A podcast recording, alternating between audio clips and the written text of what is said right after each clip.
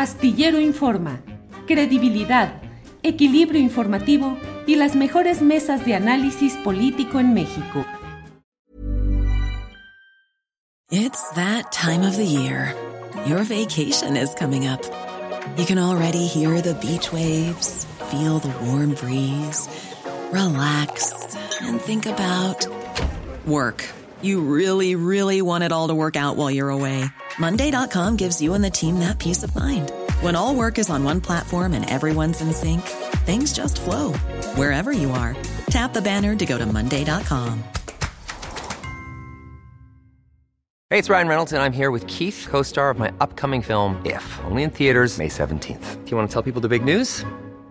All right, I'll do it. Sign up now and you'll get unlimited for $15 a month and six months of Paramount Plus Essential Plan on us. Mintmobile.com slash switch. Upfront payment of $45 equivalent to $15 per month. Unlimited over 40 gigabytes per month. Face lower speeds. Videos at 480p. Active Mint customers by 531.24 get six months of Paramount Plus Essential Plan. Auto renews after six months. Offer ends May 31st, 2024. Separate Paramount Plus registration required. Terms and conditions apply if rated PG. Astillero Informa, credibilidad, equilibrio informativo y las mejores mesas de análisis político en México. La una de la tarde en punto, la una de la tarde en punto y ya estamos en Astillero Informa. Hoy tendremos un programa que irá más allá de las tres de la tarde porque tendremos eh, una entrevista muy especial luego de la mesa de periodistas de este miércoles 16 de junio. Hay mucha información interesante y para ello está mi compañera Adriana Buentello con la información más relevante de estos minutos y estas horas. Adriana, buenas tardes. ¿Cómo estás, Julio? Buenas tardes. Pues corriendo justamente, Julio, porque acaba de terminar esta, esta conferencia de prensa muy esperada de Claudia Sheinbaum sobre el primer reporte de pues este peritaje que le eh, otorgaron a una empresa independiente de ND. Julio, pues en esta conferencia Claudia Sheinbaum dice que las víctimas están siendo atendidas con una perspectiva humanista, que nadie se va a quedar desamparado y que se va a cumplir con la Ley General de Víctimas. En términos técnicos, Julio, lo que vimos en esta conferencia, eh, en este primer acercamiento que les daré más adelante, ampliaremos la información, es que pues confirma parte de esta, de esta eh, filtración que se hizo a New York Times habla eh, sobre todo de los pernos y las soldaduras deficientes en algunas de las estructuras. Eh, hablan también, como en el artículo de New York Times, sobre pues eh, que permanecen unos círculos rojos en estos pernos de la protección cerámica. también habla de la distancia entre estos pernos, entre la colocación de estos pernos. Es parte de lo que se anuncia en esta primera fase de este, este peritaje ofrecido por eh, presentado por la empresa DNB, que cabe resaltar, Julio, que pues no lo leyó la empresa, la empresa presentó, digamos, eh, la primera, o anunció que sería la primera fase, eh, sin embargo, quien dio lectura este, a este peritaje, a, este primer informe, fue Jesús Esteban Medina, secretario de Obras y Servicios de la Ciudad de México. Así que, Julio, ahorita terminó la, ya la conferencia, eh, la, jefa de gobierno de la Ciudad de México, Claudia Sheinbaum, anunció pues, un proyecto para reforzar la línea 12 del metro y que estaría listo en un mes. Eh, así que Julio, bueno, este es el primer acercamiento a esta conferencia. Más tarde ampliaremos más detalles. De, la misma. Y pues si te parece, Julio, nos vamos con, la información más relevante del día de hoy, porque también en, tanto en la conferencia mañanera eh, pues como en el plano nacional hay, hay, mucha información. Julio, el presidente López Obrador en la conferencia mañanera informó que la próxima semana ya habrá medicamentos contra el cáncer en el sector salud. Vamos a escuchar. está avanzando mucho. Creo yo que para la semana próxima ya tenemos este, compradas todas las medicinas y también eh, equipos eh, médicos. La semana próxima eh, se está haciendo una revisión de todo lo que se ha adquirido, qué nos falta con la ONU, con la UNOPS y todo el sector salud está trabajando en esto. vamos a informar, creo que la semana próxima ya, este, y bien, se va avanzando. También en esta conferencia mañanera, el presidente López Obrador dijo que los que ganaron en la Ciudad de México el pasado 6 de junio, eh, pues son impresentables y que la gente no supo por quién votó y que además eh, pues salieron a votar con coraje porque dijo que la gente estaba envenenada por esta guerra sucia. Escuchemos. Vean quiénes ganaron aquí con la Alianza Conservadora. La gente ni siquiera supo por quién votó. Son impresentables. Fue el coraje, porque los envenenaron con la guerra sucia. Con esto del tren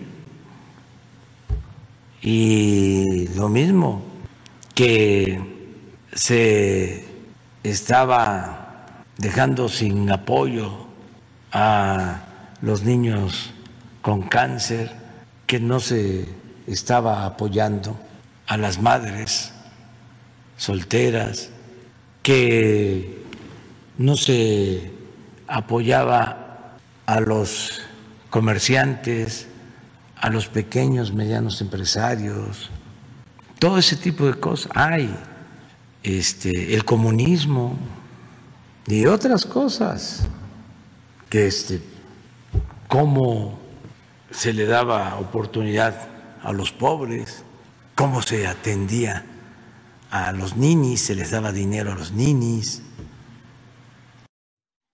Sobre los perfiles presidenciales en Morena, el presidente López Obrador dijo que hay quienes quieren afectar al movimiento que encabeza, pues con el tema del metro y que buscan echar a pelear a Ebrard y a Claudia Sheinbaum, pero dijo no caerán en la trampa.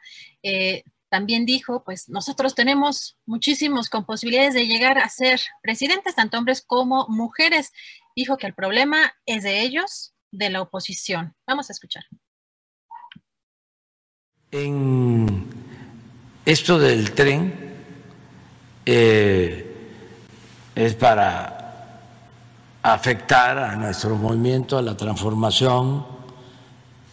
Eh, desde luego, eh, poner a pelear a Marcelo con Claudia, muy eh, vulgar, porque ni Marcelo ni Claudia van a caer en la trampa y como lo dije la vez pasada, nosotros tenemos muchísimos con posibilidad de llegar a ser presidentes, mujeres y hombres. El problema lo tienen ellos. ¿De dónde los van a sacar? ¿Quién? ¿Claudio? ¿La esposa de Felipe Calderón? ¿Cuadri? ¿Va a regresar Diego? ¿Chong? ¿Quién? ¿Loré de Mola? Que puede ser. ¿O Krause o Aguilar? ¿De dónde? ¿Creen que el pueblo está dormido? exalcalde panista del municipio de Chinipas, en eh, Chihuahua, Hugo Ahmed Schultz Alcaraz, quien desde diciembre pasado fue vinculado a proceso penal como auxiliar de los autores intelectual y materiales, pues eh, en este caso de eh, la corresponsal de la jornada, Miroslava Bridge, aceptó su responsabilidad en este crimen en un procedimiento abreviado este martes. Y sobre los señalamientos a la nueva ley orgánica de la Fiscalía General de la República por parte de colectivos de madres de desaparecidos incluso del subsecretario Alejandro Encinas y la secretaria de Gobernación Olga Sánchez Cordero respecto a que es un retroceso el periodista Ernesto Ledesma preguntó al presidente si solicitaría la inconstitucionalidad de dicha ley y así respondió. No, nosotros no. Nosotros eh, le tenemos confianza al fiscal general de la República. Más que a, a la Comisión Nacional de Búsqueda y al subsecretario Alejandro Encinas. Es que ellos este, están de acuerdo. No, hay un comunicado precisamente donde la rechazan. Pero este, al final se convencieron. No, no, de, de hecho el comunicado de la Comisión Nacional de Búsqueda y de las comisiones nacionales y las comisiones estatales de búsqueda Dicen, la ley orgánica de la Fiscalía General de la República representa una regresión en diversas vías. Niega derechos de las víctimas frente al Ministerio Público, debilita la obligación de la Fiscalía General de la República frente a los mecanismos de derechos humanos, incluido el Sistema Nacional de Búsqueda, elude su responsabilidad en relación con las víctimas migrantes, restringe la facultad de atracción y limita la integración de las comisiones especiales. Además, insistimos, tergiversa el significado de eh, el, tergiversa el significado de lo que implica la autonomía y regresa a la fiscalía vertical no transparente y cerrada a la ciudadanía. Esa es la Comisión Nacional y las Pero este, nosotros tenemos como criterio el eh, aceptar las propuestas de la Fiscalía, que es un organismo autónomo y que respetamos. Entonces, le tenemos confianza a la Fiscalía y no hay nada que temer. Nada. Es, es que. Porque ya no es el tiempo de antes.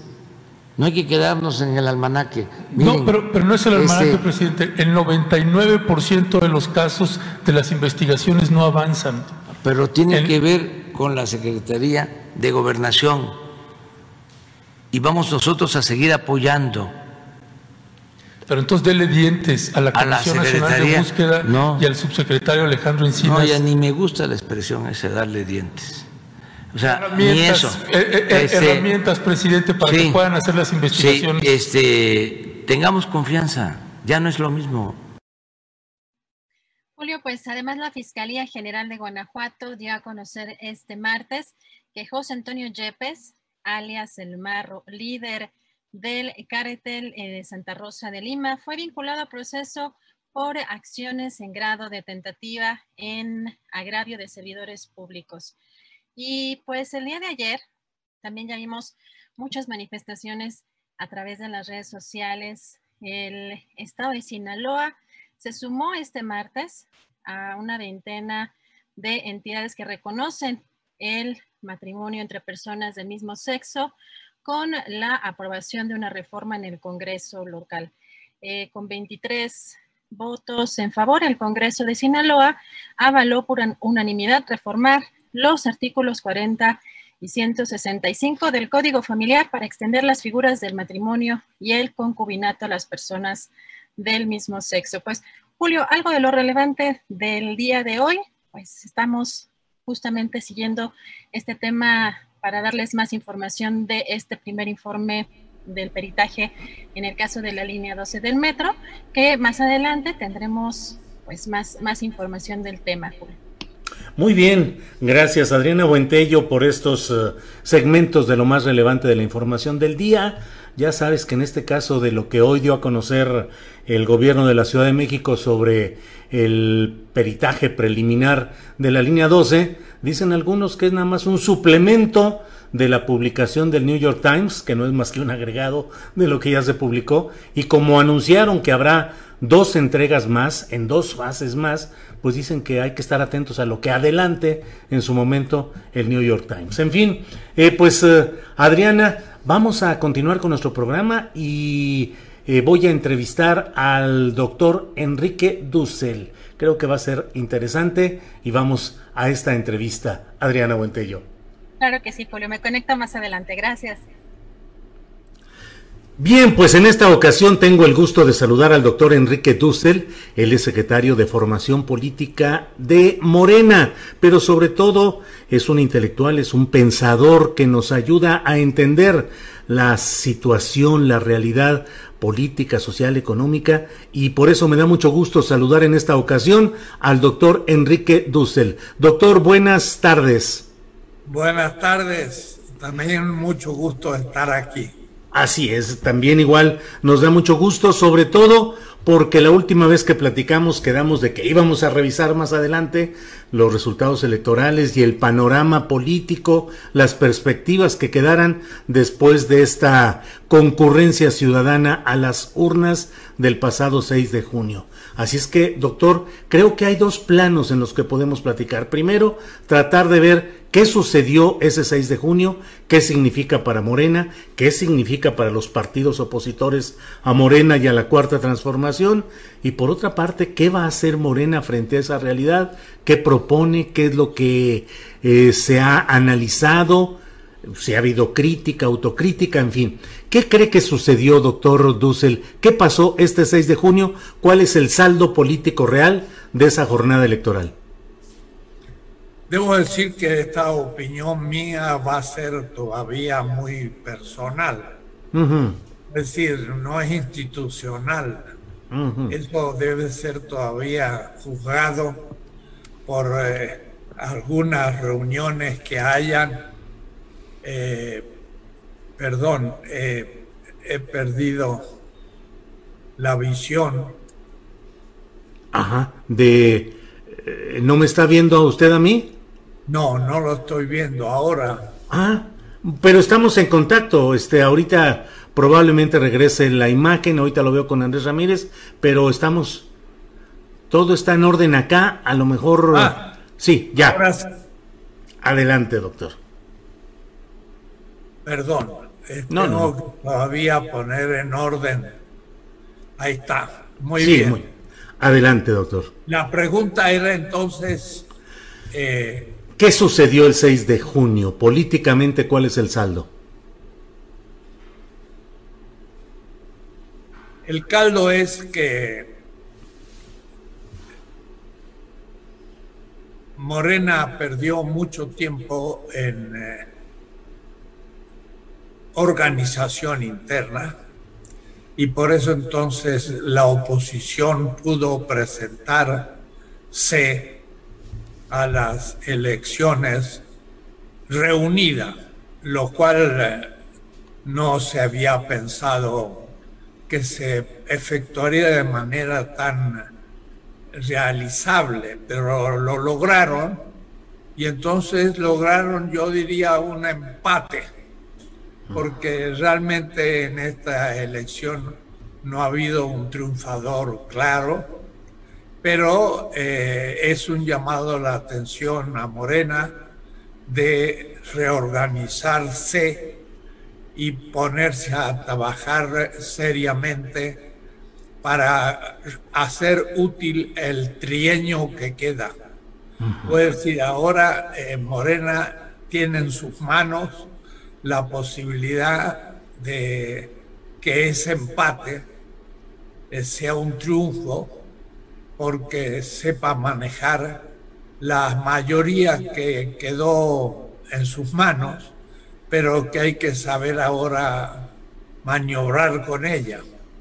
Quiere decir que tenemos que pensar seriamente en algunas cuestiones de las que hablaremos en este diálogo. Doctor, eh, si Morena y el presidente López Obrador eran los campeones en 2018 y empatan, pues en los en, en la actividad deportiva se suele decir, pues eh, son, es un empate que suena a derrota.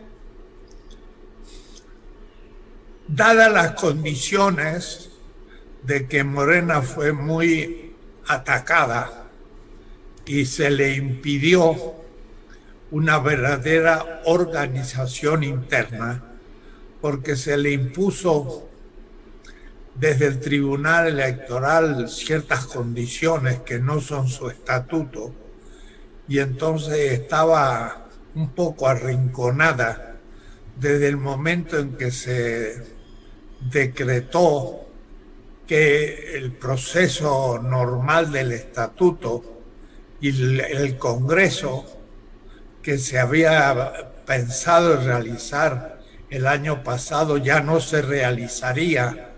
Por lo tanto, sus autoridades normales ya no se nombrarían de manera estatutaria.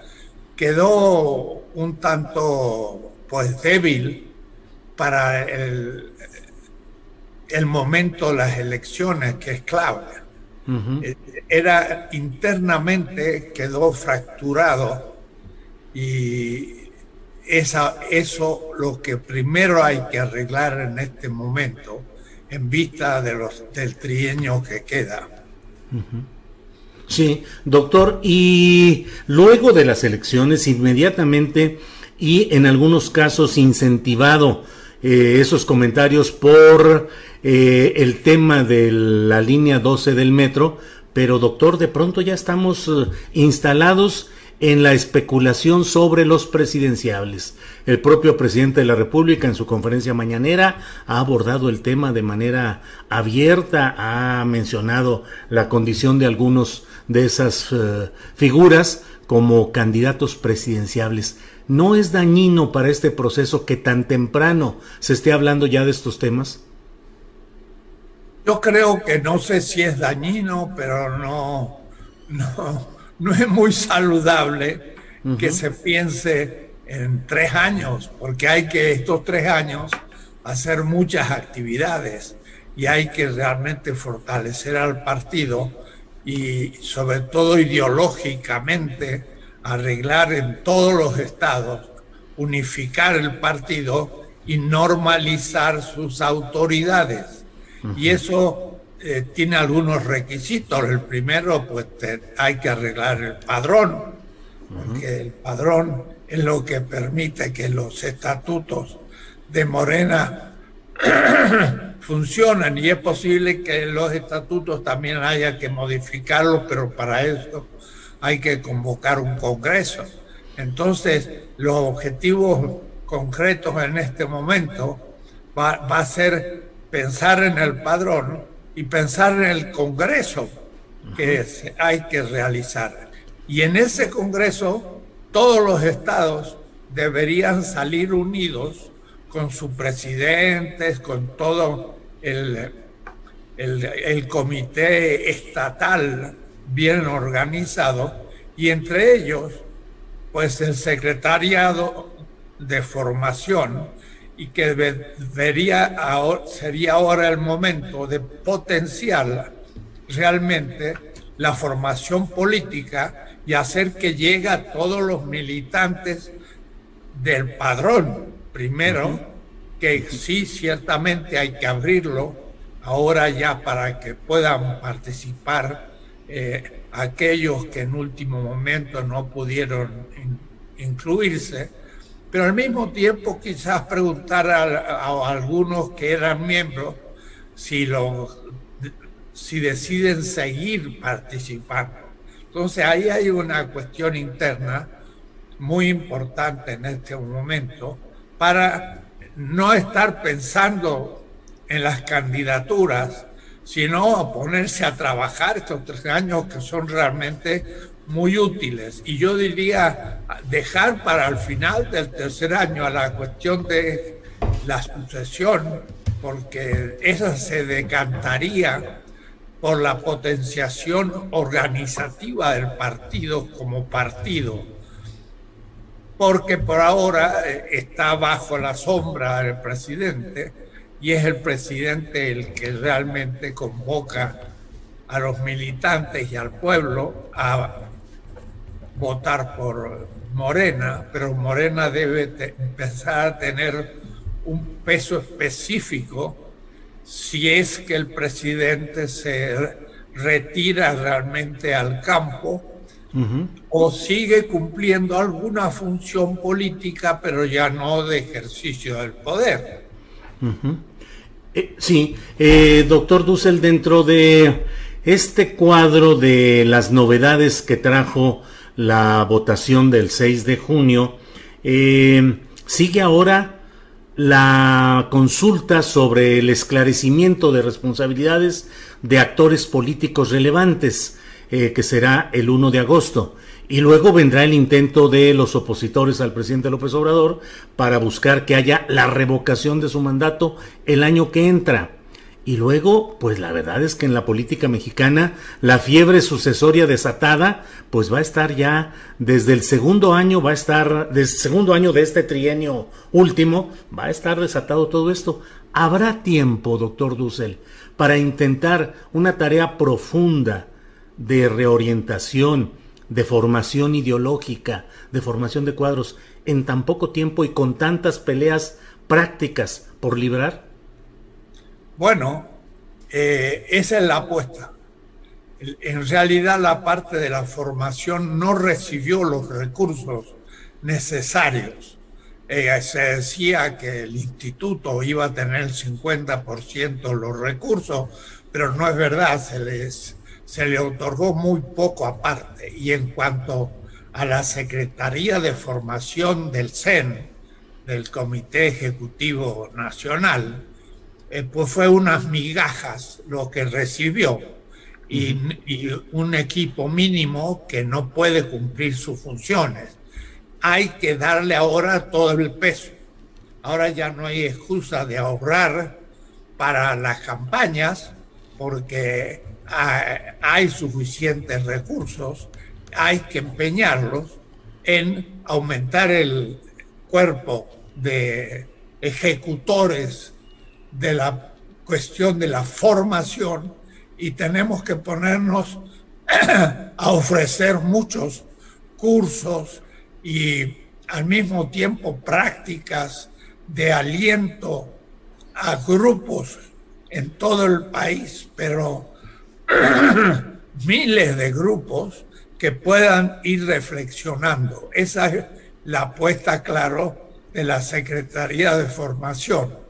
Ahora sí empezaríamos, después de tres años perdidos, en la cuestión de la formación, que nunca se pudo dar ninguna eh, importancia al asunto, porque fueron eh, luchas intestinas políticas tradicionales desgastantes, pero que el, el, militante de base no recibió nutrirse de realmente una ideología política y de la explicación de lo que iba pasando.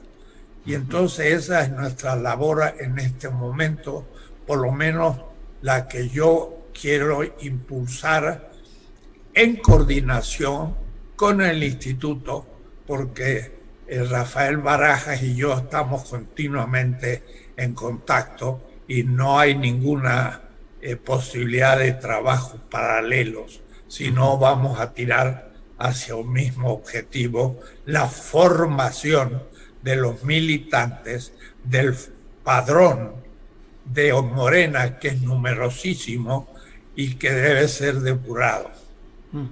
Eh, doctor Dussel, en estas elecciones apareció como factor de polémica y de análisis el factor de las clases medias, eh, particularmente por la derrota de Morena en alcaldías de la Ciudad de México. ¿Qué, ¿Cuál es el papel eh, de estas clases medias en los procesos de transformación? ¿Son mentalidades fugazmente acopladas a lo progresista, pero fácilmente acomodables a proyectos regresivos, son asustadizas. Eh, ¿Qué hacer con las clases medias, doctor Dussel? Me acuerdo que en una conversación que tuvimos con el vicepresidente de Bolivia de la etapa de Evo Morales, García Linera, me decía justamente, no nos dedicamos suficientemente a la formación de la clase media. Ahora, la clase media, sociológicamente, es algo difícil de definir. Hay que preguntarse si realmente ha sido la clase media la que ha influenciado o otro tipo de manejos políticos, tales, por ejemplo, como el pacto entre un partido de izquierda como el P, el, el partido de izquierda de la coalición y el, de derecha del PAN. Es decir, dos partidos que ideológicamente en la clase media, si existe, eh, tendrían que estar completamente en posiciones contrarias. Yo no creo tanto que sea la clase media, yo creo que fue un pacto de todas las fuerzas de los gobiernos anteriores y de los poderes fácticos que siguen funcionando, lo que adoptaron una estrategia electoral muy inteligente para ellos, que es unificar a todos. Pero la unificación les dio más bien un cierto resultado. No es tanto la clase media como la estrategia de unificar todas las fuerzas posibles contra la posición del presidente, que en cierta manera falló porque ahora están más indefinidos que antes y están puramente volcados a una lucha estratégica sin contenidos ideológicos ni proyectos políticos. Y entonces eh, no es tanto una clase media como una estrategia política de un pacto que hay que saber enfrentar, formando a la gente de Morena para que eh, se dé cuenta que los partidos de la tradicionales se han unido en contra del presidente y del proyecto de Morena. Eh, doctor eh, Dussel, en términos cuantitativos, Morena obtuvo triunfos muy importantes, 11 de 15 gubernaturas y si nos apresuran, 12 con la del verde con Ricardo Gallardo en San Luis Potosí, que me parece pues uno de esos hechos muy indicativos de lo que le quiero preguntar. ¿Qué tanto, además de la cantidad, hubo realmente calidad en los cuadros que está llevando Morena al poder? tanto en gubernaturas como en diputaciones federales y otro tipo de cargos.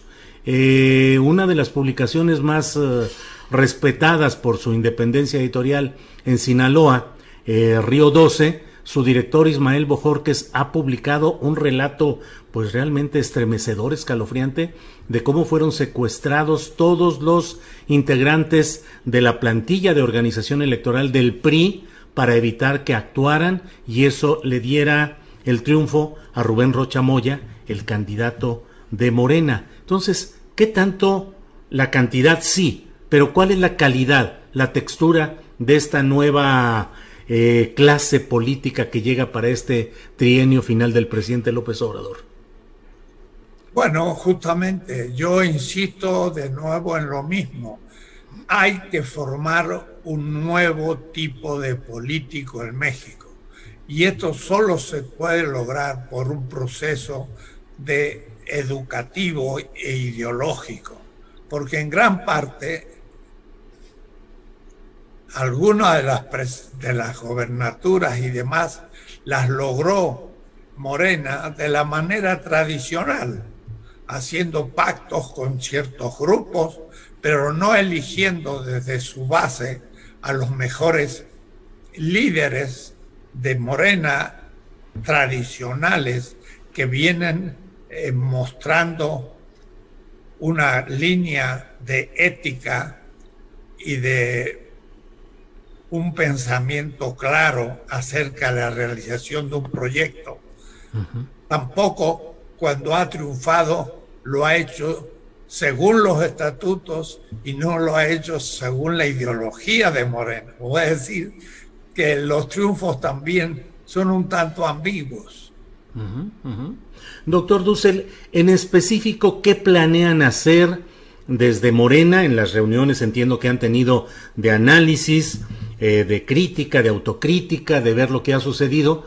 En concreto, ¿qué piensan hacer? ¿Seminarios, discusiones, invitar a gente de la sociedad civil, clases medias, en fin? ¿Cuál es la estrategia que se podría desarrollar desde Morena para enfrentar la nueva realidad política?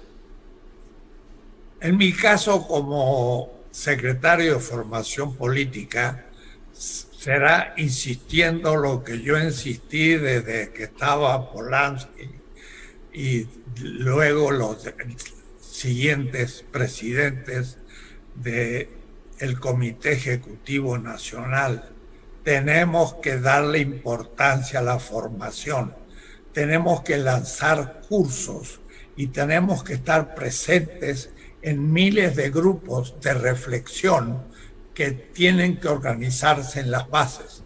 En eso el Fijón está completamente de acuerdo porque si fue nombrado como presidente o, orientador del Instituto de Formación con una cierta autonomía de los comités ejecutivos y estatales, es para incentivar los grupos de reflexión de la base que tengan claridad y que se propongan un nuevo tipo de ejercicio del poder. Seguimos ejerciendo el poder como un tipo de dominación.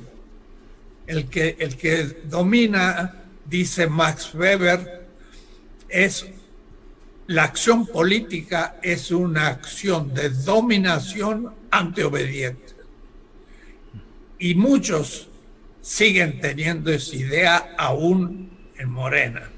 El presidente insiste que el, ejercicio político es un servicio, pero eso es tomado como un dicho eh, bonito, diríamos así, formal, que no se lleva a la conducta concreta de los políticos. Tenemos que formar una nueva generación desde la juventud que tenga otro concepto de el ejercicio de la política, que es un noble oficio, y el poder, que no es un tipo de dominación legítima ante obedientes, sino que es un servicio a la sociedad y en posición de obediente, no de dominante. Y eso es también difícil en Morena porque está contaminada de la manera tradicional de ejercer el poder. Y eso es lo que tenemos que realmente enfocarnos. Si logramos algo, Morena va a sobrevivir. Si no logramos cambiar la mentalidad de los líderes de Morena, que ahora son jóvenes pero van a ir creciendo, pues eh, realmente Morena no podrá resistir el golpe de, como usted dice, como dices, eh, vendrán los debates por la sucesión, pero la sucesión no va a ser la solución, va a ser más bien la disolución si no hay una militancia formada. Y entonces el que venga va a ser otro tipo de liderazgo tradicional y la posición de nuevo neoliberal pues se impondrá por la, fuerza y la corrupción retornará. Necesitamos formar nuevos tipos de políticos. Gracias, doctor Dussel. Eh, le agradezco mucho esta posibilidad de platicar, de analizar, de revisar lo que está sucediendo en el partido mayoritario, en el partido en el poder. Y cierro por mi parte, doctor, preguntándole si en este nuevo enfoque de relaciones políticas, el propio partido y usted en lo personal, si cree que debe recomendarse al presidente de la República algo, algún cambio en su discurso eh, político, en su discurso público, el virar o cambiar algo en relacionado con su insistencia en el análisis de las clases públicas, señalando eh, algunos detalles de esto, en fin, eh, ¿qué recomendaría al presidente de la República rumbo a esta nueva realidad política? Sería mucho orgullo el querer aconsejar al presidente, pero como responsable de la formación ideológica en Morena, diría que así como ahora se va a apoyar al Distrito Federal o a la Ciudad de México con fondos nacionales del Estado eh, y no solo de la ciudad para terminar el desastre e ingenierilo tecnológico de la línea 12, porque eh, que se logre transitar de nuevo por la, por el, con el metro es una cuestión no solo de transporte, es una cuestión política. Y ahí se puso el dedo y se dijo, ahora el gobierno nacional eh, ayuda a la Ciudad de México. Y esa aún creo una solución sabia.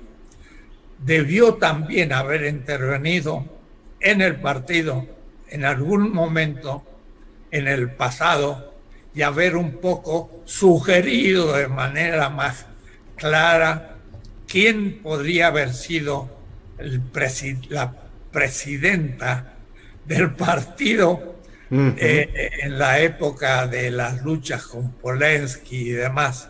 Si en ese momento se hubiese hecho una intervención oportuna para enderezar el partido, el partido hubiese ido al Congreso, hubiera elegido autoridades estatutarias y más consecuencias con su ideología.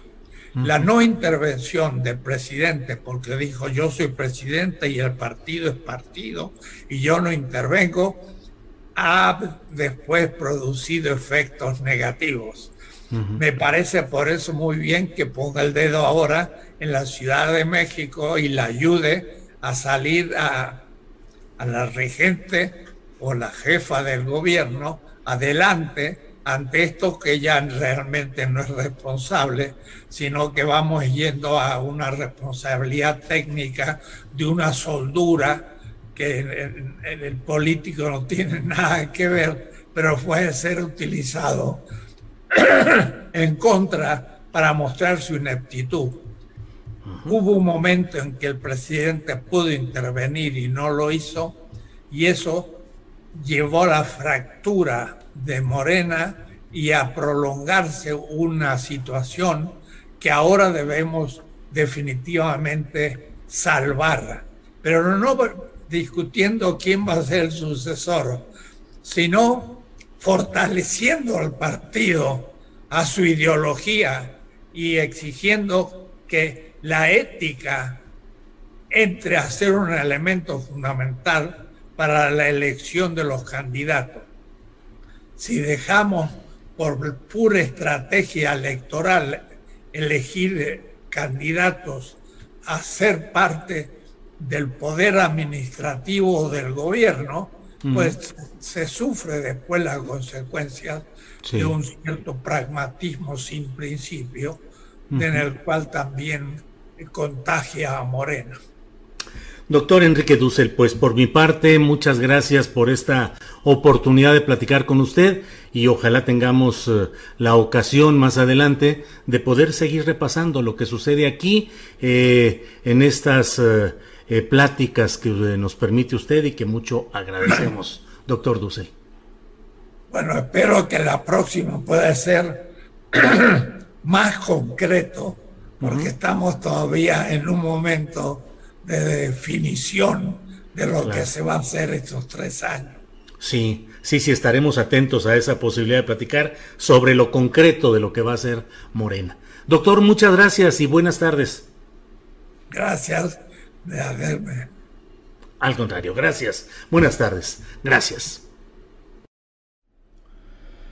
Bien, pues ha sido, ha sido una entrevista muy interesante con el doctor Dussel. Le agradezco mucho la amabilidad de que podamos repasar lo que ha sucedido en el escenario político y sobre todo lo que el partido mayoritario, el partido teóricamente en el poder, debe hacer y realizar en esta nueva realidad política. Así es que, pues muchas gracias y seguimos con nuestra programación y tenemos un, pues los 15 minutos, que son los 15 minutos o los que él desee, de nuestro compañero periodista Rubén Luengas, que a quien saludo con Rubén, buenas tardes. Muy buenas tardes, Julio. En verdad, eh, me da mucho gusto estar contigo. Eh, luego voy a buscar esta entrevista que hiciste para escuchar al doctor Dussel, que siempre habla de temas muy interesantes como la descolonización. Sí, sí, sí, es una Él mente. Está muy metido en ese tema que es apasionante, el de la descolonización. ¿Y cómo descolonizar las conciencias, Julio? ¿Cómo Sí. descolonizar las conciencias? Así Ese es. es, ese es el rollo. Este, oye, ¿De Julio, qué nos quieres hablar en esta ocasión, Rubén? periodismo en la Universidad Nacional Autónoma de México, en la UNAM, algún maestro nos pidió un libro que afortunadamente encontré ayer. Mira, si lo ves, está ya bien viejito. Sí. Y Ajá. se llama eh, De Furio Colombo, Televisión, la realidad como espectáculo. Ah, muy bien. No, no, no tiene desperdicio. Si este libro es de la colección Punto y Línea, fue publicado pues en los 70s, man. En los 70s, en el 76. Yo soy cuenta 70, 15, se- 73 15 15 3 3, ese es mi número de cuenta de la UNAM. Ah. Eh, bueno, pero estaba yo la otra vez revisando incluso los subrayados, etcétera, y encontré uno eh, eh, que me, me puse a leerlo ayer y a pensar, porque una vez más el día de ayer, mi programa de ayer, of- violé, ofendí los valores de la comunidad. Una vez en mi programa de ayer, eh, resulta que atenté en contra del consenso de los expertos, del consenso, fíjate, del consenso, o sea, no hay disenso, no hay, es un consenso, así, eh, te, te- te- te puedo leer lo que manda la, la plataforma que, que tiró mi, mi. Eh, ¿Qué ocurrió el día de ayer? Se puso la vacuna el presidente López Obrador, se puso la vacuna, como todo el mundo sabe, y entonces eh, dije, a ver, a ver, ¿de dónde saqué yo esta cosa? Eso de ir en el CCH Sur, de tener ahí maestros como Gustavo Sainz, el autor de Gazapo, o la princesa del Palacio de Hierro, y que nos decía, ustedes como hombres de la comunicación, si se suben al autobús con el pie derecho, eh, un día súbense con el izquierdo, o sea, eh, él nos invitaba constantemente a, a retar, a cotejar, a indagar. Y la otra vez, este, no sé exactamente qué maestro nos dejó este libro, y en la página número 62 habla del lenguaje autoritario, el lenguaje autoritario. Y si me permite, son tres líneas, espero no comerme mis 15 minutos. No, señor. El lenguaje autoritario es cerrado. Así empieza, ¿no? El lenguaje autoritario es cerrado. Cuando me llega aquí la notificación de la plataforma, ¿es usted un violador? ¿Esta es una nueva advertencia? Está atentando usted en contra del consenso científico. Dije, "Ah, es, un lenguaje autoritario cerrado. Acaba en sí mismo ese lenguaje. Fíjate, lo tengo subrayado así. Ujú. Esta subrayado es de 1970 y algo, man. Híjole, sí, sí. De sí. la UNAM, en la Facultad de Ciencias Políticas, ¿no? Eh, carece de, dice, asertivo, eh, no, no, acaba en sí mismo, carece de intereses ampliables, carece de intereses ampliables y no quiere incluir nuevas formas o palabras, lo que refleja el desinterés natural del lenguaje autoritario con respecto a toda indagación cognoscitiva sobre el mundo. Hijo, me llegó, mano. De verdad que me llegó. Te estoy hablando el día de hoy y me vale, porque sé que aquí se mete mucho bot y mucha gente que me detesta. No importa, mano. No importa, pero te estoy hablando hasta con emoción en tu espacio, porque sé de la calidad moral que tú tienes. Entonces, no le importa la ind- indagación cognoscitiva sobre el mundo. Y me mandan un mensaje porque de repente, bueno, entonces, oye, ya me, ya me tiraron un canal. ¿Estaré yo loco? ¿O por qué insisto? ¿Cuál fue mi pecado? Poner un contraste, dice, porque dice, es por tanto un lenguaje que contradice estructuralmente la necesidad de la noticia como instrumento de cambio y confrontación de experiencias. La noticia como instrumento de cambio y confrontación de experiencias. Mi pecado fue hacerle caso a, Furio Colombo, a mis maestros de la Facultad de Ciencias Políticas y contrastar la experiencia del presidente Andrés Manuel López Obrador, que además una vez dijo que no se iba a poner la vacuna en público porque no quería hacer show. Bueno, eh, ayer se la puso por segunda vez e invitó sin ningún tipo de contraste a otras experiencias que yo documento todos los días, bien documentadas, pero que no están en los grandes medios de comunicación, no existen.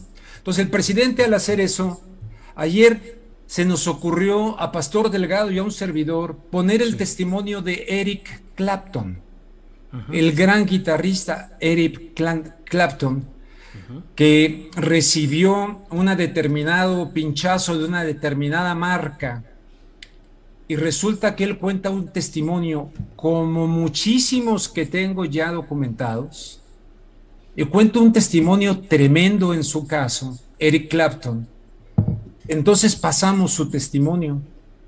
Eh, entonces yo tengo la convicción, como dice aquí el libro, si este lenguaje autoritario no encuentra obstáculos, tiende a formarse como un modelo estático de incomunicación. Y el lenguaje autoritario, Julio, que estamos viviendo en este momento, ante una situación médica, etcétera, pues no está encontrando obstáculos porque eh, pues en los grandes medios masivos, pues no, o sea, Antena 3, por ejemplo, en España, etcétera, están este, al servicio de esto que ha hecho Pedro Sánchez, en fin. Y si te vas a estos espacios que eran la promesa de terminar con un discurso vertical que viene de arriba hacia abajo y buscar la horizontalidad que tú logras hacer muy bien en tu canal de YouTube, pero sobre todo que encuentre obstáculos el discurso autoritario, pues resulta que estamos ante la incomunicación, ante algo estático. y a mí me da muchísima pena, Julio, que no se pueda en este momento a través de medios que son una maravilla, estas plataformas, hay que agradecer que hemos podido transmitir a través de ellas. Pero en este momento ya hay un atentado, pero total, en contra del contraste de poder ofrecer otros testimonios, y lo único que existe es el consenso. Y presume de ser un consenso científico.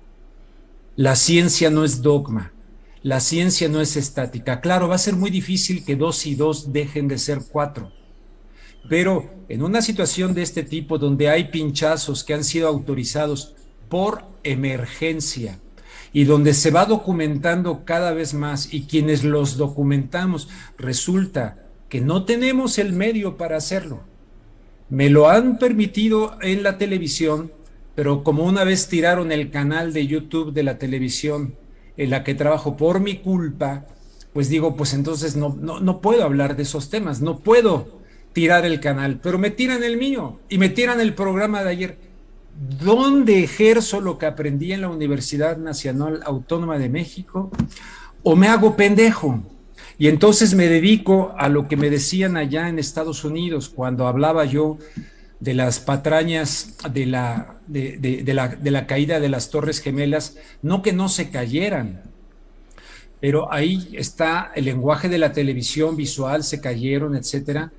Pero ¿qué hay detrás, por ejemplo? La gente no sabe que había un señor que se llamaba John O'Neill y lo pueden ver en un programa de PBS en, un programa que se llama Frontline, Mainstream Media, y el señor este, que era la persona que más sabía del fundamentalismo islámico en los Estados Unidos, John O'Neill, que trabajó antes en las Torres Gemelas en el primer atentado, en fin, resulta que lo corren de Yemen, donde estaba investigando el ataque a un barco del, del USA Collie, lo corre la embajadora de los Estados Unidos, sale del FBI, lo contrata Larry Silverstein, el arrendador de las Torres Gemelas, como jefe de seguridad y en el primer ataque donde se estrelló el primer avión, muere la persona que más sabía los Estados Unidos del fundamentalismo islámico y que descubrió los vínculos del Carlyle Group, del que es representante o era en México Luis Telles. Luis Telles, así es. De este grupo, él descubre los vínculos de la familia Bush y la familia Bin Laden a través de ese grupo, total, el tipo muere ahí.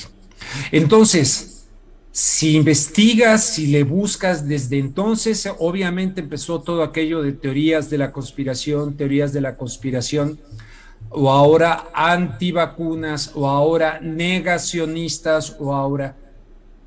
Esos son nombres que se han inventado y que se han, ya voy a terminar, no, no, no. Para, para, para atacar la disidencia, estimular la disidencia. El que no entienda lo que pasó el 11 de septiembre del 2001 con la demolición controlada, por ejemplo, del edificio número 7, donde no se estrelló ningún avión, y donde hay un movimiento de concientización todavía en los Estados Unidos, y el advenimiento del plan que venía después porque el zar antiterrorismo de los Estados Unidos, el señor Clark, le dijo a Condoleezza Rice, al presidente, oigan, atacar ahorita Afganistán e Irak es como si hubiéramos atacado México después de Pearl Harbor.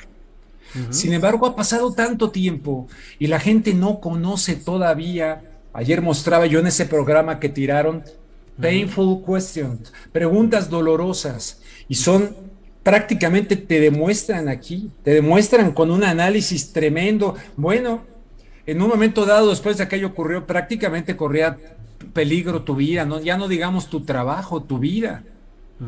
En este momento, Julio, ya termino, eh, lo digo de corazón. Sé que me arriesgo a que la gente, ok, no hay problema, ya, ya ni veo los comentarios, antes me metía yo a tratar de dialogar, no, ya ni los veo. De corazón, no es que hayan tirado mi canal. Horacio Franco ayer me, dijo, oye, solidaridad contigo. Yo me no me di cuenta que era él en una transmisión que hice en Instagram. Le dije, no, no, no, es que no lo vean como solidaridad conmigo. Véanlo como solidaridad con sus hijos, con sus nietos, con ustedes.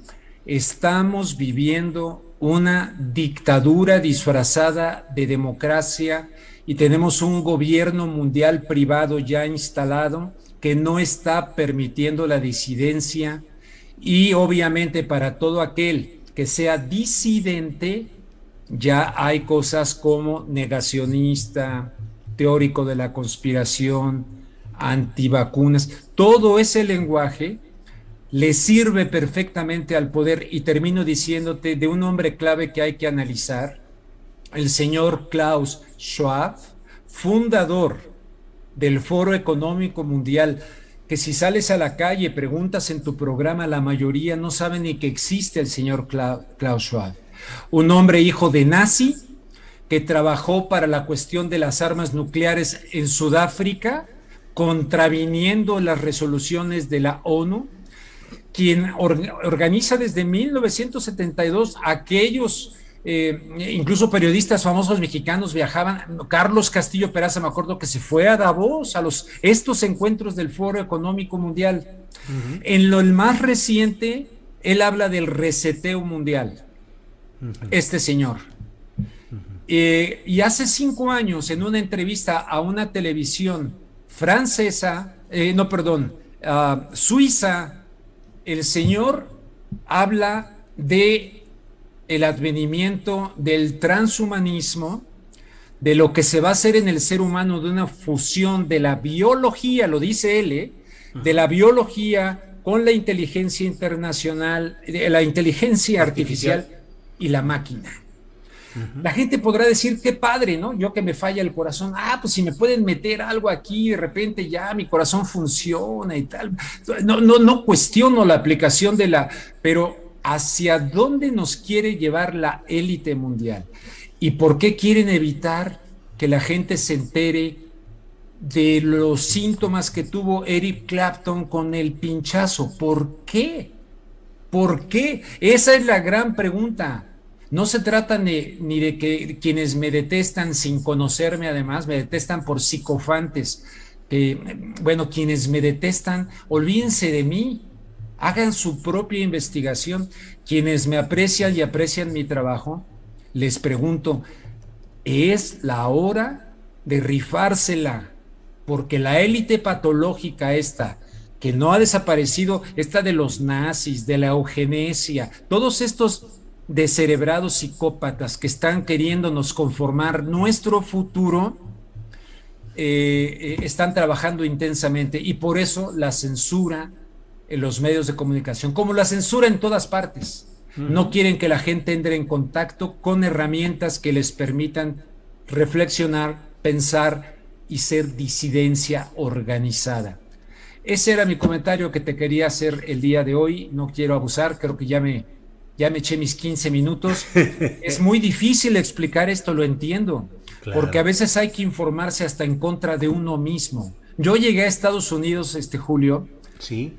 Eh, con una ingenuidad brutal con respecto al periodismo norteamericano. Verdaderamente pensando, cuando me voy dando cuenta, justamente eso me abrió los ojos, las torres gemelas y luego la guerra, se me fueron abriendo los ojos ahí tremendo y me di cuenta de la enorme manipulación y cómo tienen a la gente con la televisión, la realidad como espectáculo, continuación de aquel libro de la sociedad del espectáculo, y ahora a través de estos aparatos, en lugar de la democratización de la palabra, a ti te traen en jaque también, constantemente, sobre texto de cuidar a la audiencia, de no ser irresponsable, de no darle información que afecte o que dañe mentira, absolutamente mentira. Y si no encuentro oposición, no este lenguaje autoritario, sino los líderes mundiales que nos quieren llevar a su nueva realidad, yo por lo pronto ya mi, mi familia lo sabe, mi esposa lo comparte conmigo, no cuenten con nosotros, daremos la batalla. No me suenes a, no te vaya yo a sonar a, mocho, a religioso y esas cosas, no. Pero hay una frase bíblica, yo leo de todo y aprendo de todo. Y hay una frase en el Nuevo Testamento que dice, no le tengan miedo a aquellos que matan el, el cuerpo. De ahí llegan, te dan como a Colosio un balazo, te atropellan, te, te infartan o qué sé yo. Eh, no, no, no, ténganle miedo a aquellos que matan el alma, porque vivir esta vida con el alma muerta está cañón. Y están, han querido siempre colonizar las conciencias, convertirte en un comprador consumidor, comprador consumidor, sin otras posibilidades para que puedas descubrir el arte, la filosofía, la belleza. Por eso en el programa de ayer que tumbaron, le decía yo a la gente, Pongan flores en su casa, compren libros, embellezcan su hogar, siéntense a comer en familia nuevamente en sus casas, porque nos quieren desarticulados, desmembrados. Quédate en tu casa, no veas a tu vecino, no abraces a tu abuelita porque serás un asesino que la vas a matar porque eres portador de un virus. Pamplinas, mi querido amigo, Pamplinas, si me lo permito decir en tu espacio, esperando y deseando de todo corazón que no quieran hacer extensiva mi locura eh, o como le quieran llamar para, para castigarte más aún de lo que ya te están castigando todos los días. Te mando un fuerte abrazo. Un, fuerte abrazo contagioso, contagioso, De, que me des el gusto de, de estar en tu programa y que más personas puedan escuchar o, los delirios de mi mente loca, o a lo mejor no estoy tan loco y tengo algo que decirle a esta sociedad enferma. Rubén, muchas gracias. Aprecio mucho eh, la profundidad de lo que nos planteas, tu sinceridad, tu emoción eh, y la convocatoria que haces a que seamos capaces de descolonizarnos y de mantener eh, la duda, la pregunta, el contraste, el disenso como dialécticas necesidades para complementar y para integrar el pensamiento eh, humano necesario en estos momentos. Aprecio mucho tu participación. No, y yo también, y yo recuerdo desde que me invitabas tú ahí a tu programa de radio, cómo te caían, porque eh, o eras chayotero, o eras chairo, o eras no sé qué, o eras no sé qué. O sea, eh, no, eso no nos hace, de verdad, no nos hace no nos hace bien como sociedad. Y entonces aquí quedaré pendiente para ver la, mesa a continuación y te agradezco mucho, un fuerte abrazo a tu audiencia y Julio, ya sabes que se te quiere mucho. Igual, Rubén. Muchas gracias. Tú también. Gracias y seguimos en contacto. Pues ha sido la reflexión, la participación, la intervención de Rubén Luengas, que siempre nos hace ver la otra parte de que complementa o debería complementar lo que es con frecuencia la parte intencionalmente más visibilizada de la realidad que vivimos. De nada sirve que cerremos los ojos ante la realidad y que nos quedemos solamente con lo que algunos tratan de imponernos como la verdad oficial o la verdad por consenso, como dice eh, Rubén Luengas, esto de tratar de imponer consensos, pues es una forma de restringir la capacidad analítica y crítica del ser humano en general y del ejercicio periodístico y del ejercicio del periodismo de opinión. Bueno, pues son las 2 de la tarde con 4 minutos de este miércoles 16 de junio de 2021 y como siempre, ah bueno, Andrés, vamos a, a un comercialito. Sí, vamos a un comercialito y regresamos ya con la mesa de periodistas. Es muy pronto, rápido.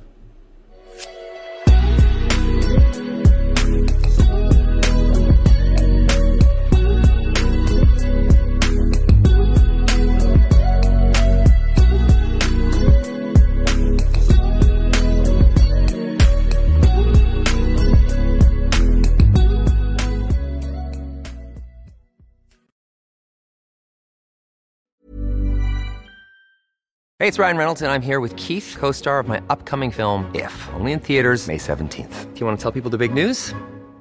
All right, I'll do it. Sign up now and you'll get unlimited for $15 a month in six months of Paramount Plus Essential Plan on us. Mintmobile.com slash switch. Upfront payment of $45 equivalent to $15 per month. Unlimited over 40 gigabytes per month. Face lower speeds. Videos at 480p. Active Mint customers by 531.24 get six months of Paramount Plus Essential Plan. Auto renews after six months. Offer ends May 31st, 2024. Separate Paramount Plus registration required. Terms and conditions apply if rated PG.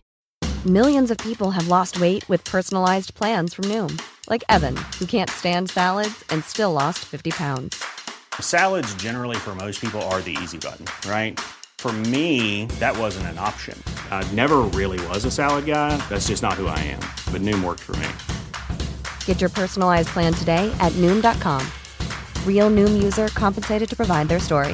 In four weeks, the typical Noom user can expect to lose one to two pounds per week. Individual results may vary.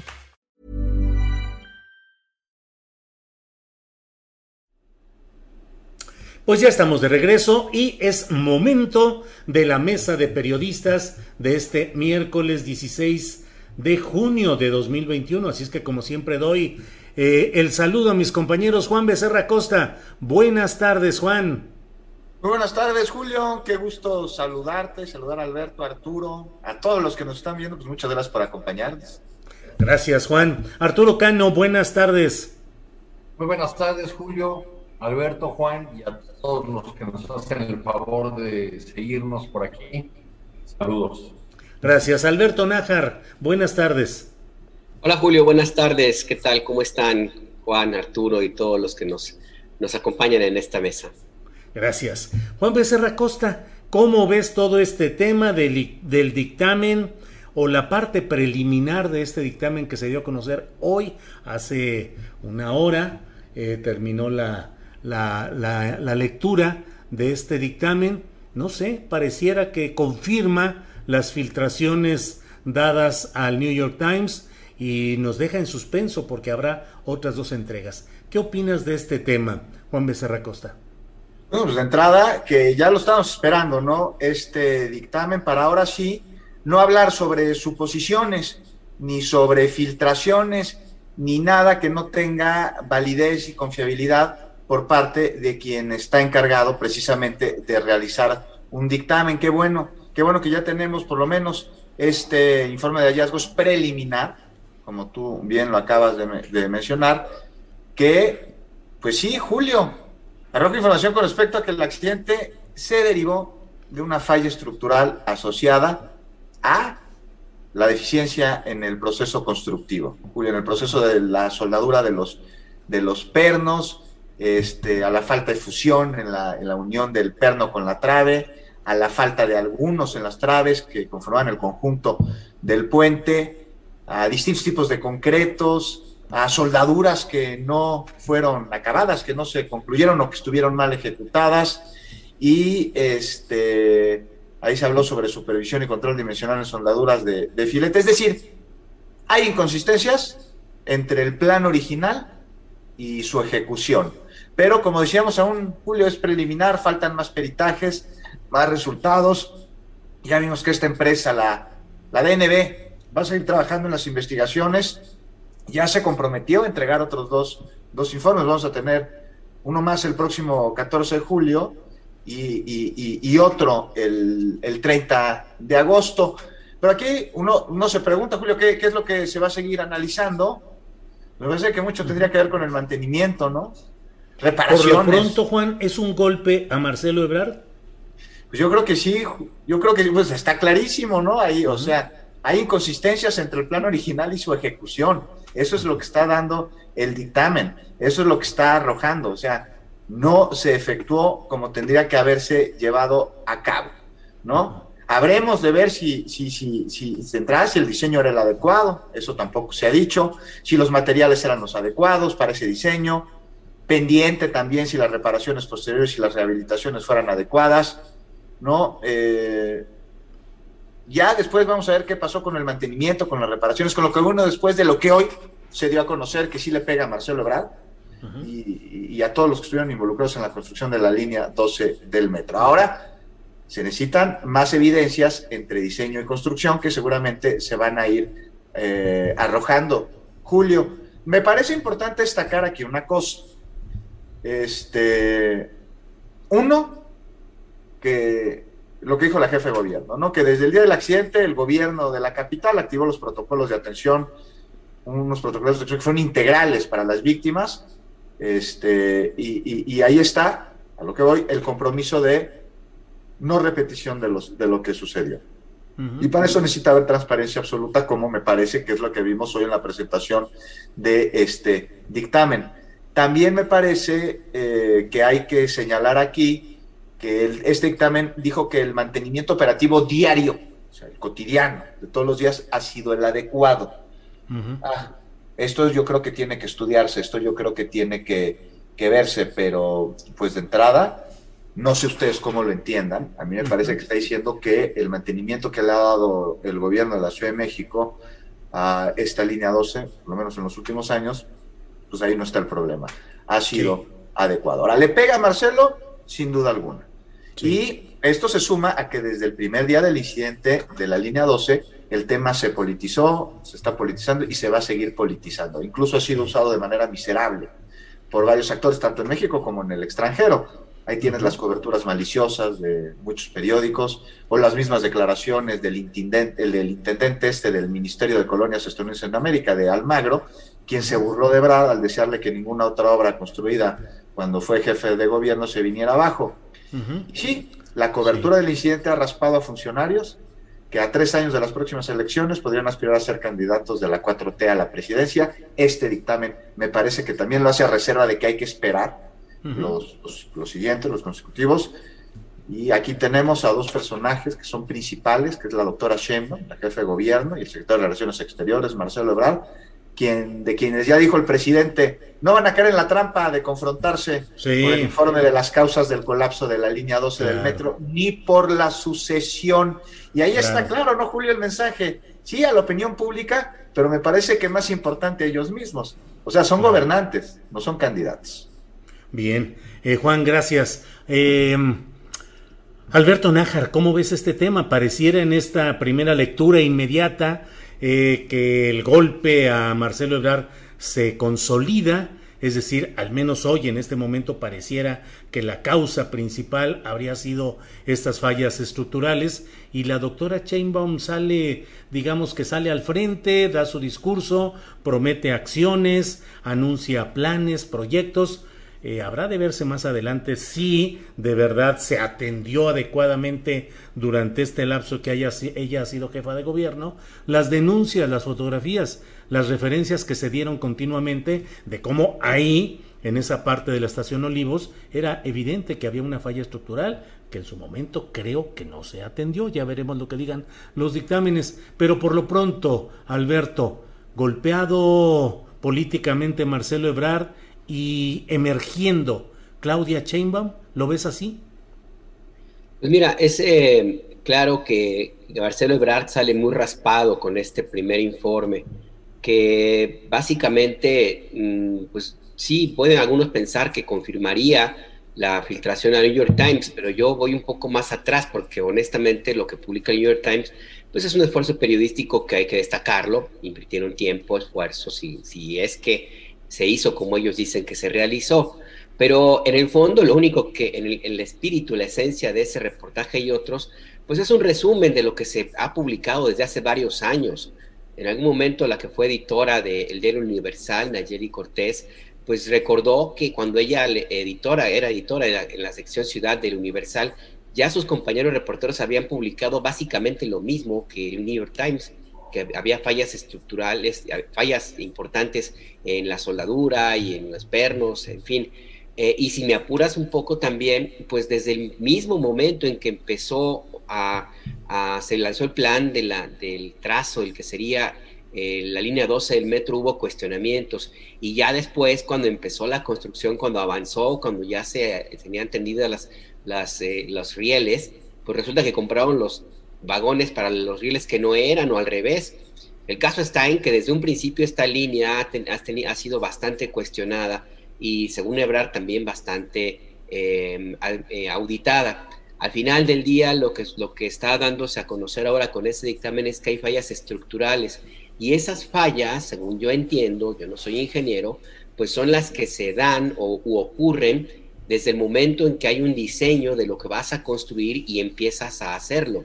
O sea que obvio que pues quien, quien eh, tuvo a su cargo la construcción, el diseño y el inicio de la obra, pues tiene alguna responsabilidad. Y eso le toca, por supuesto, al gobierno de Marcelo Ebrard, pero también le toca a las empresas que construyeron eh, esos planos, esa, llevaron a cabo esa obra, que de una u otra forma tuvieron que haber detectado que estaba, al menos en el plan, pues mal planteado, puesto que va su propio prestigio en juego al momento de llevar a cabo algo que si ellos mismos no se dieron, se dieron cuenta o no, pues estaba mal hecho.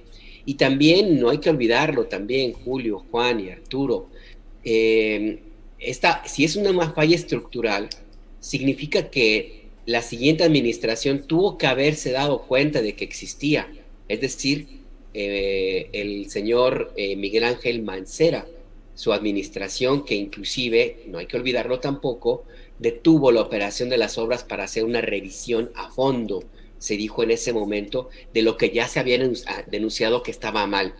Por lo tanto, también tendría una responsabilidad su administración por no haberse dado cuenta de lo que ahora resulta que ahí está y ha estado siempre. ¿Y también Sheinbaum? Eh, es, a lo que voy, también Claudia Sheinbaum eh, tuvo que haberse dado cuenta de esto. O sea, hay responsabilidad de los tres. Eh, em, Miguel Ángel Mancera dio una conferencia de prensa hace unos minutos en el Senado y básicamente lo, le preguntaron si no se dio cuenta su, administración de lo que pasa. ¿Y sabes cuál fue su respuesta, Julio? ¿Mm? Que son vicios ocultos. Y como mm. están ocultos, pues no se dio cuenta de que ahí estaban. Pues claro. O sea, digo, esa, esa respuesta de Miguel Ángel Mancera, que además dice que no quiere politizar, que los técnicos tienen que revisar, en fin. Aquí hay responsabilidad de, de Brad, sí, porque se llevó a cabo, se empeñó en llevar a cabo una obra que era cuestionada, que desde un inicio yo recuerdo que era muy, muy señalado, que estaba mal el trazo, que se compraron trenes para lo que no era. Miguel Ángel Mancera, que detuvo la, la, operación y no se dio cuenta de que estaban mal los pernos, porque además, ojo, lo que plantea el, informe dice que estaban los pernos todavía con una huella de cerámica. Es decir, que lo que yo entiendo, entendería, y, lo publicó New York Times, es que ni siquiera tuvieron el cuidado de quitarle el empaque pues a los pernos. y, y, bueno, Mancera no se dio cuenta cuando paró la obra y tampoco se dio cuenta cuando hizo una revisión después del sismo de 2017 y tampoco se dio cuenta entonces Claudia Sheinbaum cuando recibió la obra y tuvo que haber hecho una revisión por lo menos de cómo la entregaron la ciudad. O sea que aquí hay responsabilidades de los tres. ¿Qué tanto le puede llegar a, beneficiar a, a, Claudia Sheinbaum en sus aspiraciones políticas? Pues va, a va también derivar mucho de lo que sigue en adelante. Pero por lo pronto aquí hay una mancha, una mancha a estos tres políticos y yo veo muy difícil que se la quieran sacudir. Lo que sí veo, y con esto cierro, es que eh, hasta dónde va a afectarles o no, va a depender mucho de cuánto la guerra sucia les vaya a ellos a manchar. Y ya vimos que la gente que apoya a Mancera ah, le, ha resultado bastante bien eso de mentir y manipular y, estirar la liga en medios. Gracias, Alberto. Arturo Cano, ¿qué tanto puede impactar esto la carrera presidencial? Si quieren, ahorita podemos hablar de lo que cómo se ha adelantado este proceso, el propio presidente de la República hablando ya de presidenciables y de luchas internas que se dan o no se dan, pero finalmente el simple hecho de que en la máxima tribuna informativa de la presidencia de la República se mencione esto, pues eh, tiene un significado político. Pero aparte de ese tema que podemos ver un poquito más adelante, Arturo, ¿cómo ves el tema? ¿Qué impacta en la sucesión? Eh, ¿Deja mal parado a Marcelo Ebrard, que además se ha encargado de otros procesos delicados a lo largo de este gobierno, eh, la compra de pipas durante la crisis del huachicol, la compra de las vacunas en procesos no, no realmente esclarecidos, en fin, y por otro lado, Claudia Sheinbaum, que pareciera salir al frente y plantear como que ella no tiene, si no tiene responsabilidad, cuando menos está planteando algunas medidas alternas. En fin, ¿cómo ves el tema, Arturo? diría de entrada, Julio, que parafraseando al clásico, la caballada está bajo investigación. Eh, pero se me hace eh, temprano para eh, descartar o para determinar uno u otro de los políticos mencionados eh, alrededor de este diferendo de la línea 12 ya sea alguien que podamos dar por muerto, porque todavía falta mucho tiempo para la elección y muchas cosas pueden suceder, eh, amén de que la memoria puede ser, puede ser flaca. Este, del anuncio que hizo hoy la jefa de gobierno, este informe preliminar, efectivamente se se confirman algunas de las cosas publicadas por el diario New York Times, pero que además no es la primera vez que se publican estas eh, referencias. Desde muchos años atrás hay eh, una buena cantidad de reportes en, la, en los medios mexicanos, en la prensa mexicana, sobre eh, cómo esta llamada línea dorada estuvo siempre marcada por un conjunto de, de irregularidades. Este, en el, caso de los, de los famosos pernos o las, o, las ballenas, sin meterme a las honduras técnicas, eh, diría uno, eh, Claudia Sheinbaum de alguna manera patea el bote y nos avienta el asunto más, más adelante. O sea, va a ser un tema del que vamos a seguir hablando porque además tiene su complejidad técnica, además de la política en la que ya nos, nos ha metido, ¿no? Pero tendríamos que preguntarnos a la manera de la vieja fábula escolar. Este, no sé si recuerdan aquella que comenzaba con, con por un clavo se perdió una herradura, por una herradura se perdió un caballo. Total que, y todo esto pasó porque un reino se perdió. Y estos pernos o estos clavos de la línea 12 van a hacer que, que se pierda para alguno de los actores políticos más relevantes la, la posibilidad de una candidatura presidencial. Eh, llama la atención también que en el comité eh, anunciado por la jefa de gobierno para eh, echar a andar nuevamente con seguridad la línea 12, se mencione como integrante al, ingeniero Riobó, que, cuyo despacho estuvo ya presente en, en, esta historia de la línea 12 al principio, cuando fue este despacho, según leo en un en un reporte publicado por el sitio Econósfera, eh, que recomendaba que todas estas piezas se hicieran de concreto y ahí la empresa Carso, por economía de escalas y dado que Carso es dueña también de, un, eh, de una empresa cerera, pues decidieron meter acero, ¿no? Y ahí estuvo el, el origen del, conflicto. No quisiera eh, pensar que eso confirma que el hombre más rico de México es, muy dado a este tipo de, ahorros, ¿no? Pero yo he, escuchado muchas historias de personas famosas que alguna vez fueron invitadas a comer por Carlos Slim. Este, uno de ellos me lo, me lo platicó de esta manera. ¿Y qué crees que, dónde comiste? Pues allá en una oficina que tiene por el sur de la ciudad, allá por Huicuilco. Ajá. Y preguntas a esa persona, ¿y qué crees que me dio de comer? No, dime. Yo me imaginaba unos banquetes en la mesa del hombre más rico del mundo y unos vinos. No, mandó a pedir comida a así suele ser, ¿no? Parece. bueno, hay, historias de cómo de cómo no deja ni una migaja en el plato, ¿eh? todo, todo, todo, todo, todo se come el ingeniero, todo. Bien, eh, gracias. Juan Becerra Costa, tú tocaste el tema de cómo eh, lo presidenciable está tocándose ya. El propio presidente de la República dijo en la conferencia mañanera que no, eh, que no se van a pelear, que no van a terminar cayendo en la trampa ni la jefa de gobierno ni el secretario de Relaciones Exteriores.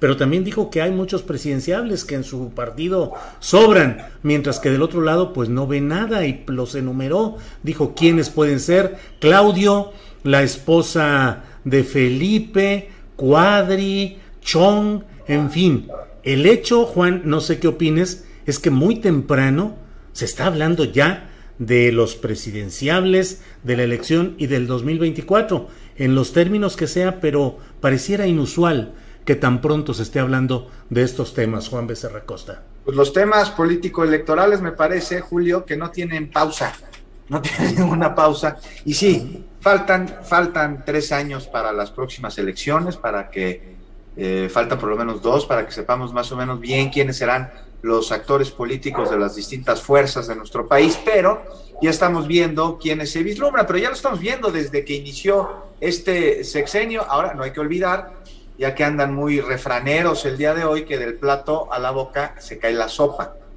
Y muchas cosas pueden suceder. Y lo veíamos como como sucedió, por ejemplo, ¿te acuerdas cuando todavía estaban los destapados en el sexenio de, la Madrid? que, resultó para muchos inusitado que Carlos Salinas de Gortari fuera el tapado, que fuera el elegido por, el presidente, por el partido. No, hombre, Alfredo del Mazo se regodeaba y caminaba por los restaurantes de México, sintiéndose ya el próximo presidente del país. Tan le cayó sorpresa que eh, se encargó de que Sergio García de que se destapara Sergio García Ramírez, no sé si se acuerdan, y terminó castigado yéndose a la embajada de México en Bruselas, una embajada que había ocupado Luis Beckman, y eh, mandaron a Luis Beckman, le dijeron, no, no, no, tú, tú ya tienes que ir, llega del mazo castigado, Luis Beckman, te damos la embajada de Grecia, no lo aceptaron en Grecia porque años anteriores había tenido un conflicto ahí con el asunto chiita, terminó Luis Beckman en Río de Janeiro como cónsul, muy plácidamente, aunque no claro. embajador de mérito, pero regreso. Hablamos de Alfredo del Mazo, padre del actual gobernador del Estado de México.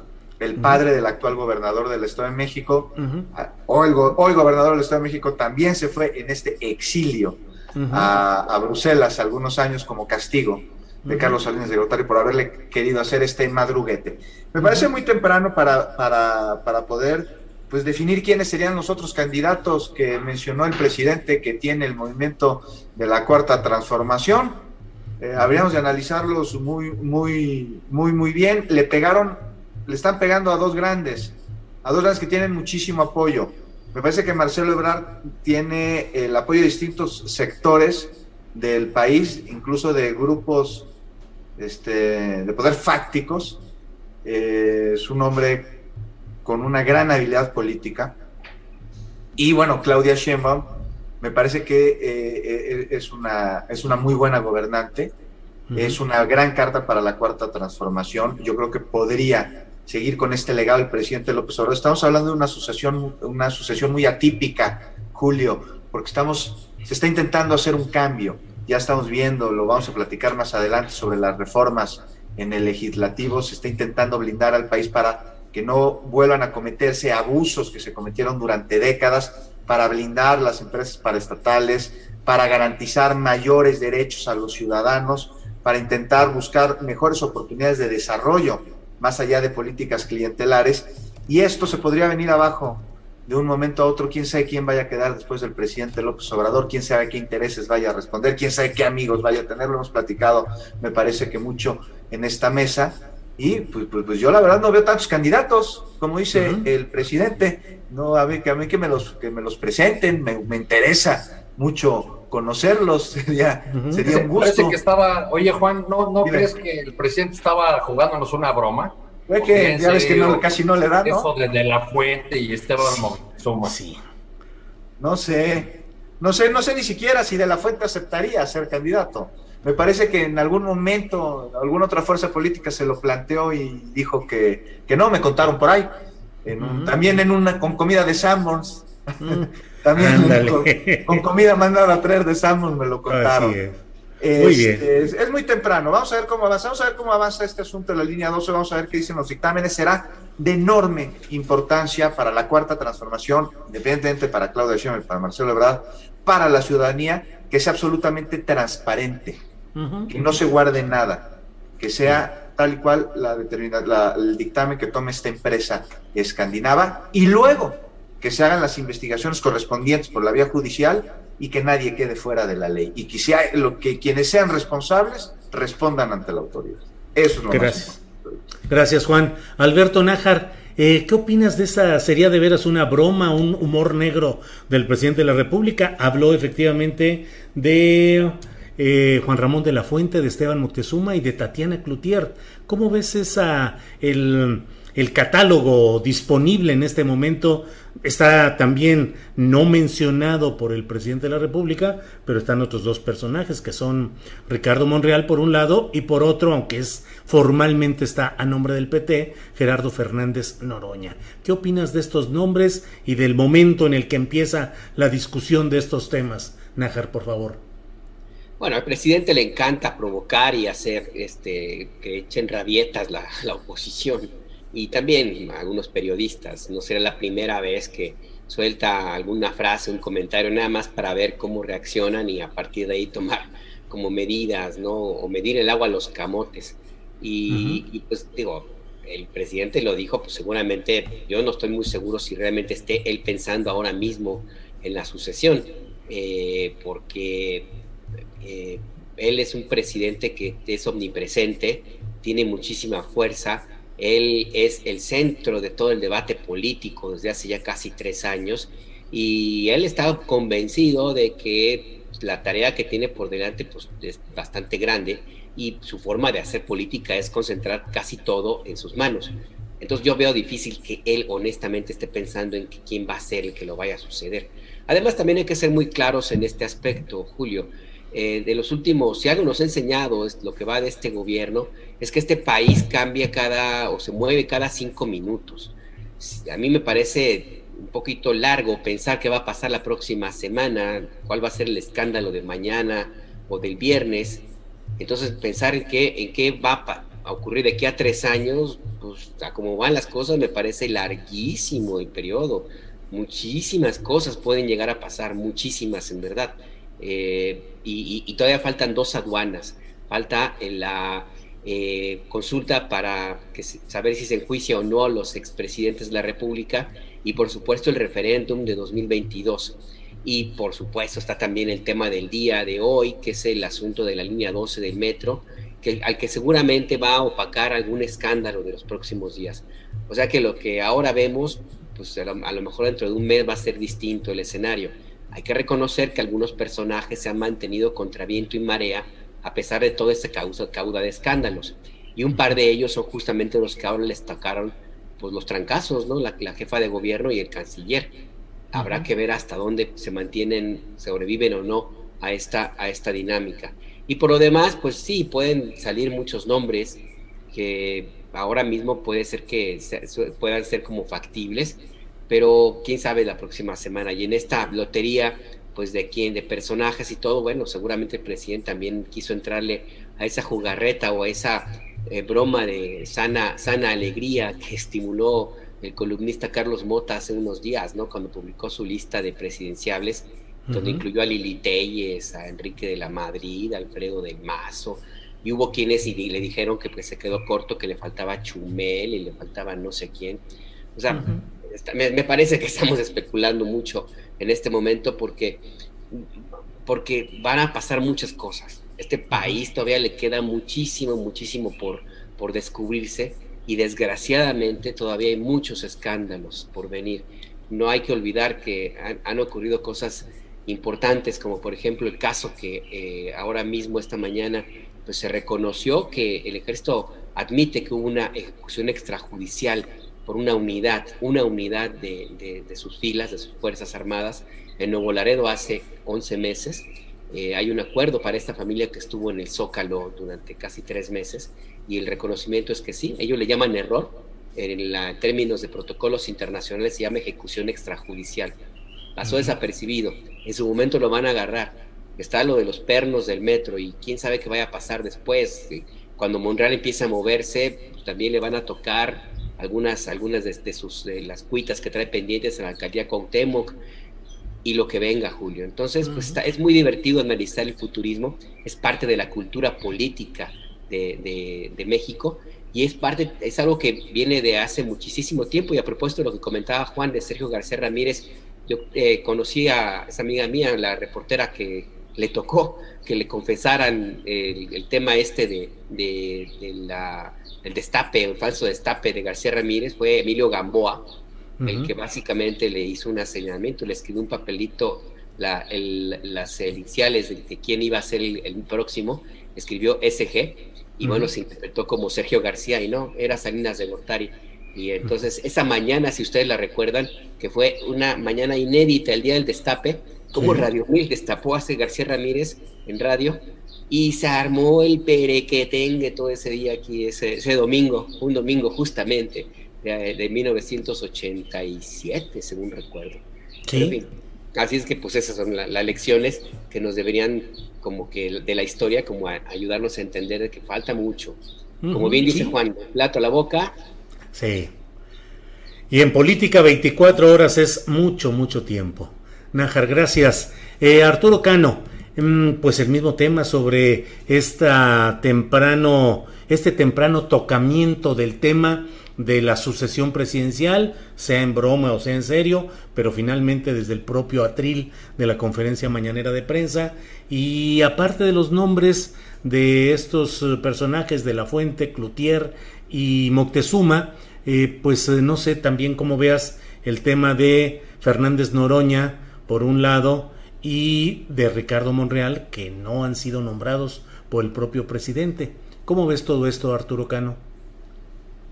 Bueno, eh, percibo, percibo en esta mesa y del ambiente en general una cierta nostalgia por los tiempos idos en que entendíamos a la clase política, al PRI, y, como que no nos reconocemos en estas nuevas, estas nuevas formas o en lo que, tienen de y, lo, que lo que tienen de, de nuevo, ¿no? Este, eh, eh, digo, porque ya he, ya he incluso leído por ahí en, las líneas de algún columnista la interpretación de que si no nombró a Ricardo Monreal fue para protegerlo. Ajá, el Fue para evitar que se lanzaran eh, en su contra, que ya haciendo acopio de nuestra memoria política, nosotros que ya tenemos décadas en el, en el reporteo, pues nos acordamos de muchos episodios donde estos mensajes simbólicos y estas, eh, eh, digamos, gracejadas eh, o, piezas de sabiduría política de los, de los priistas, sobre todo, este, nos indicaban por dónde iban las cosas. Creo que pues estamos en, en escenarios inéditos, pero que en su formulación el presidente tiene razón en una cosa, independientemente de su lista es que del otro lado pues no tienen eh, a quién oponer. O sea, los personajes que mencionó, si aquí nos ponemos a, en este momento a hacer el ejercicio de cuáles otros podrían ser el presunto candidato de la oposición, pues realmente eh, debería haber más preocupación en el flanco opositor que en el lado de la, de la 4T. En, por eso el presidente quizá en esta manera también se da tiempo de volver al tema de los eh, de los teóricos o de los que llama intelectuales orgánicos de la oposición y vuelve, cosa rara, vuelve sobre ese tema de Aguilar Camín con una vieja grabación, una vieja eh, mesa redonda. Digo vieja porque apenas fue el año pasado, pero pues ya eso nos parece la prehistoria, En, pandemia. Eh, Aguilar Camín es, una pieza interesante, esa mesa redonda que el presidente puso hoy un pequeño fragmento, porque Aguilar Camín está hablando con sus amigos eh, egresados del Instituto Patria, esa institución donde, donde los jesuitas formaban a las élites mexicanas, gracias a lo cual nos regalaron a personajes como Vicente Fox. Este, y a estos, eh, yo vi el video completo en, su momento, quien recibe a Aguilar Camínez, Rodolfo García Muriel, que es consejero de Cemex, ¿no? Suena en algún momento de la presentación de este, de este video eh, una pieza llamada Fortes sin Proelio, Fuertes en la lucha, que era el himno del Instituto Patria, y entonces le dicen a Aguilar Camínez, pues aquí estábamos esperando para la interpretación, y es cuando él se lanza a dibujar, que ya leído a la distancia, eh, lo puede uno ver con mayor claridad, se lanza a dibujar lo que es toda la estrategia de la oposición eh, a partir de mayo del año, del año pasado. Por ejemplo, entre otras cosas, les dice a sus amigos egresados del Patria Generación 1962 eh, que todo lo que puedan hacer, digo, dado que entre ellos hay prominentes empresarios y, y gente con cierta influencia y poder, dice en una de esas partes, todo lo que puedan ustedes canalizar hacia la corte es espacio bien ganado. Pues si se consiguiera echar abajo un par de leyes de López Obrador, López Obrador volvería al estatus de un presidente normal. esto, esto lo dice antes de, su análisis de, de, que él no está de acuerdo con que se proponga adelantar el referéndum revocatorio, hay que esperar para después del 21, dice, este, porque llegará probablemente derrotado de las elecciones del 21 y entonces va a perder el revocatorio por pendejo y por petulante. Esa es la, la parte que no se oyó, la palabra que no se oyó bien en, la, en el fragmento que puso el presidente, pero lo llama petulante, además. Este, yo creo que enfocó sus baterías más a los ideólogos porque no ve a, a personajes sólidos del otro lado y me parece que, por otro lado, ya para cerrar y específicamente sobre tu pregunta, pues que es muy temprano para que desde el propio Palacio Nacional se estén haciendo estas eh, conjeturas, lanzando estos nombres, porque esta administración pues tiene muchas más urgencias en este momento que atender, que ver un, un asunto que nos va a ocupar dentro de dos años. Bien, gracias Arturo. Eh, Juan Becerra Costa, el presidente de la República confirmó en su conferencia mañanera lo que había dicho el jueves de la semana pasada al Consejo eh, Mexicano de Negocios, que serán tres las reformas constitucionales que va a proponer en diferentes momentos de este su segundo trienio. Una de ellas referente a lo electoral y en eso plantea eliminar a los eh, legisladores que lleguen, es decir, eliminar la vía plurinominal o de representación proporcional em, para llegar a cargos legislativos, por una parte, y por otra, también se refiere a que debe modificarse positivamente el INE, incluso que haya consejeros electorales que sean probos y que tengan eh, una postura intachable reconocida por los ciudadanos. ¿Cómo ves esta propuesta de, modificación para estos efectos electorales, Juan Becerra Costa? Pues el qué, lo que no me queda muy claro, Julio, es el cómo. Ahí está esta, esta reforma electoral.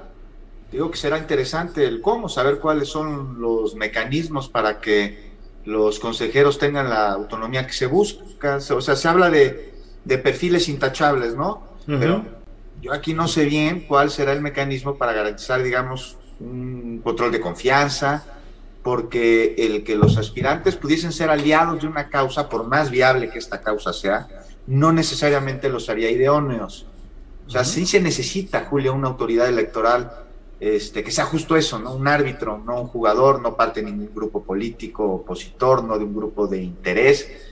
Este, me parece necesario, me parece muy necesario que se haga esta reforma y que se garantice que el árbitro electoral sea eso. Me interesará muchísimo saber cómo, cómo se va a lograr, ¿no? Porque todos tienen intereses, todos tienen amigos, todos tienen cuates, y ahí está el dulce enfrente. Y está también, como dice, lo de eliminar los plurinominales, hay mucha queja de ciertos sectores, ¿no? Al respecto, porque se está acusando de eliminar a una figura con la que se buscó darle eh, a las minorías un espacio. O sea, se abrieron espacios legislativos agendas políticas minoritarias, o por lo menos esa era la intención. Sí. Y te lo digo porque también pregunto, ¿es así? O sea, ¿sí fue así? ¿O más bien los plurinominales aumentaron el poder de las cúpulas partidistas y fragmentaron, a su vez, la rendición de cuentas distrital? Esto hay que analizarlo esto hay que verlo. Es decir, el coche del abuelo estaba bien bonito, pero por eso, aunque ya no circule, hay que seguir teniéndolo en la cochera. También me parece que no, además salen carísimos, ¿no? Los, diputados, sean plurinominales o no sean plurinominales. A mí me parece una, una, una buena medida y que, que, nos representen este, sean a través del voto directo, representación proporcional de los ciudadanos. Y está en Julio, pues, pues las otras, las otras reformas, ¿no? si quieres rápidamente te digo que, qué me parece, ¿no? La, la, de, la de la Comisión Federal de Electricidad, rápidamente, o sea, se busca que se quede con el 54% del mercado, no es algo nuevo, pero sí es algo que se ha intentado detener a como de lugar y como lo acordó en el Congreso la Unión, nació parado por el Poder Judicial, entonces se toma esta decisión. O sea, lo que se busca es detener que se deje el mercado de la industria eléctrica a los particulares, ¿no? sobre todo las empresas extranjeras en su totalidad, y que con ello pues no paguemos más por la luz, los que somos usuarios domésticos, entre otras cosas. Y aquí me parece muy importante que no hay que dejarse engañar con la cantaleta desinformativa que muchos medios y opinólogos pregonan, porque ahora, ahora los abajo firmantes y sus simpatizantes son especialistas en economía, en cultura, en derecho, en epidemiología y hasta en materia de ingeniería eléctrica, entre otras especialidades. Y, a diferencia de lo que dicen estos agoreros, no se busca que desaparezca la participación privada, pero tampoco que se hace un abuso. Es decir, las empresas van a continuar, pero con un esquema en el que el 54% del mercado corresponde a la comisión y el resto, el 46% a particulares, y es muy distinto a lo que ha sucedido, porque Actualmente estamos en una situación en la que, aunque la comisión tenga la capacidad de generación, no se le permite subir energía eléctrica a la red, no se le permite el despacho, o sea, tienen que subir primero los particulares y luego, entonces, ahí sí, las plantas de la comisión, y esto a pesar de que la Comisión Federal de Electricidad es una empresa pública, y aquí yo, yo les pregunto, o sea, ¿en qué país sucede eso? Porque les aseguro que ninguno de donde provienen las empresas este, privadas a las que se les dieron contratos, estos contratos leoninos para explotar los recursos energéticos de nuestro país. Allá en sus países de origen esto no sucede. sucede aquí nada más en México con la, con la, con la reforma este, de Peña Nieto. Y finalmente, Julio, la, reforma de la Guardia Nacional. Aquí me surge una pregunta que me parece que, que todos nos estamos haciendo. Una guardia que se planteó como un cuerpo de paz, se dijo que similar al de la ONU, con un mando civil. Ahora dependerá de las Fuerzas Armadas. Y aquí es algo que no me parece malo, o sea, al contrario, aunque sería ideal que las condiciones del país fueran tales que, se pudiera tener una guardia civil con un mando, una guardia este, nacional con un mando civil, pues no, porque solo si las condiciones del país lo permitieran y no seamos ingenuos, no es así. las policías están totalmente coludidas este, por el crimen, los topos son tantos que ninguna corporación estaría limpia sin un mando castrense este, pues que se le dé viabilidad a la guardia y con ella confiabilidad para que tal vez entonces un día pues pueda replantearse la idea original. Bien, Juan, muchas gracias. Alberto Nájar, sobre este tema, ¿qué opinas? ¿Cómo ves en específico las propuestas relacionadas con INE y Pluris? Pues mira, yo coincido con Juan, eh, eh, que yo no, no, tengo claro cómo, cómo vas a elegir a los nuevos consejeros del INE, porque él está hablando de independencia, de con perfiles de probos, honestos. Supongo que también dentro de su poder interno estará pensando que tenga una cierta simpatía por el proyecto político que, que él encabeza. Pero bueno, pues eso es seguramente pensará el presidente de la República. Aquí el tema es cómo los vas a elegir, va a ser por encuesta, por votación popular, en una asamblea, eh, y, qué tanto riesgo puedes tú llegar a tener de que efectivamente se elijan a personajes que mm, pues pueden ser populares, pero no necesariamente tengan el expertise legal como para tratar de, dirimir el tema de una, de una elección. Habría que ver, habría que verlo, porque sí es importante la honestidad, pero bueno, también se necesita saber, entenderle, ¿no? Eh, no me queda claro cuál va a ser el, el esquema ahí. Sí me parece que está, que es correcto el que se quite, ya que se destierre, esta práctica que viene desde que nació el IFE, el original, allá por los tiempos noventas, de que son los partidos políticos los que proponen a los consejeros y los designan o los eligen con base en el sistema de cuotas. Y entonces el partido que tenía más escaños en el Senado, más curules en la Cámara de Diputados, más fuerza política, se quedaba con más consejeros. Y claro, estos personajes necesariamente, como lo hemos visto ya a, lo largo de, eh, de estos años, pues respondían más a los intereses partidistas que a la responsabilidad que les toca como ser árbitro electoral. Y aquí tenemos en este instituto electoral ejemplos clarísimos de esta contaminación eh, partidista en el origen del Consejo General.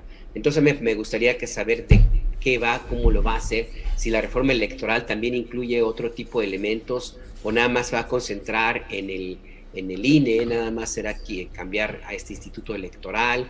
En fin, a mí me parece que hay más por allí de donde, de, de que debería informarse.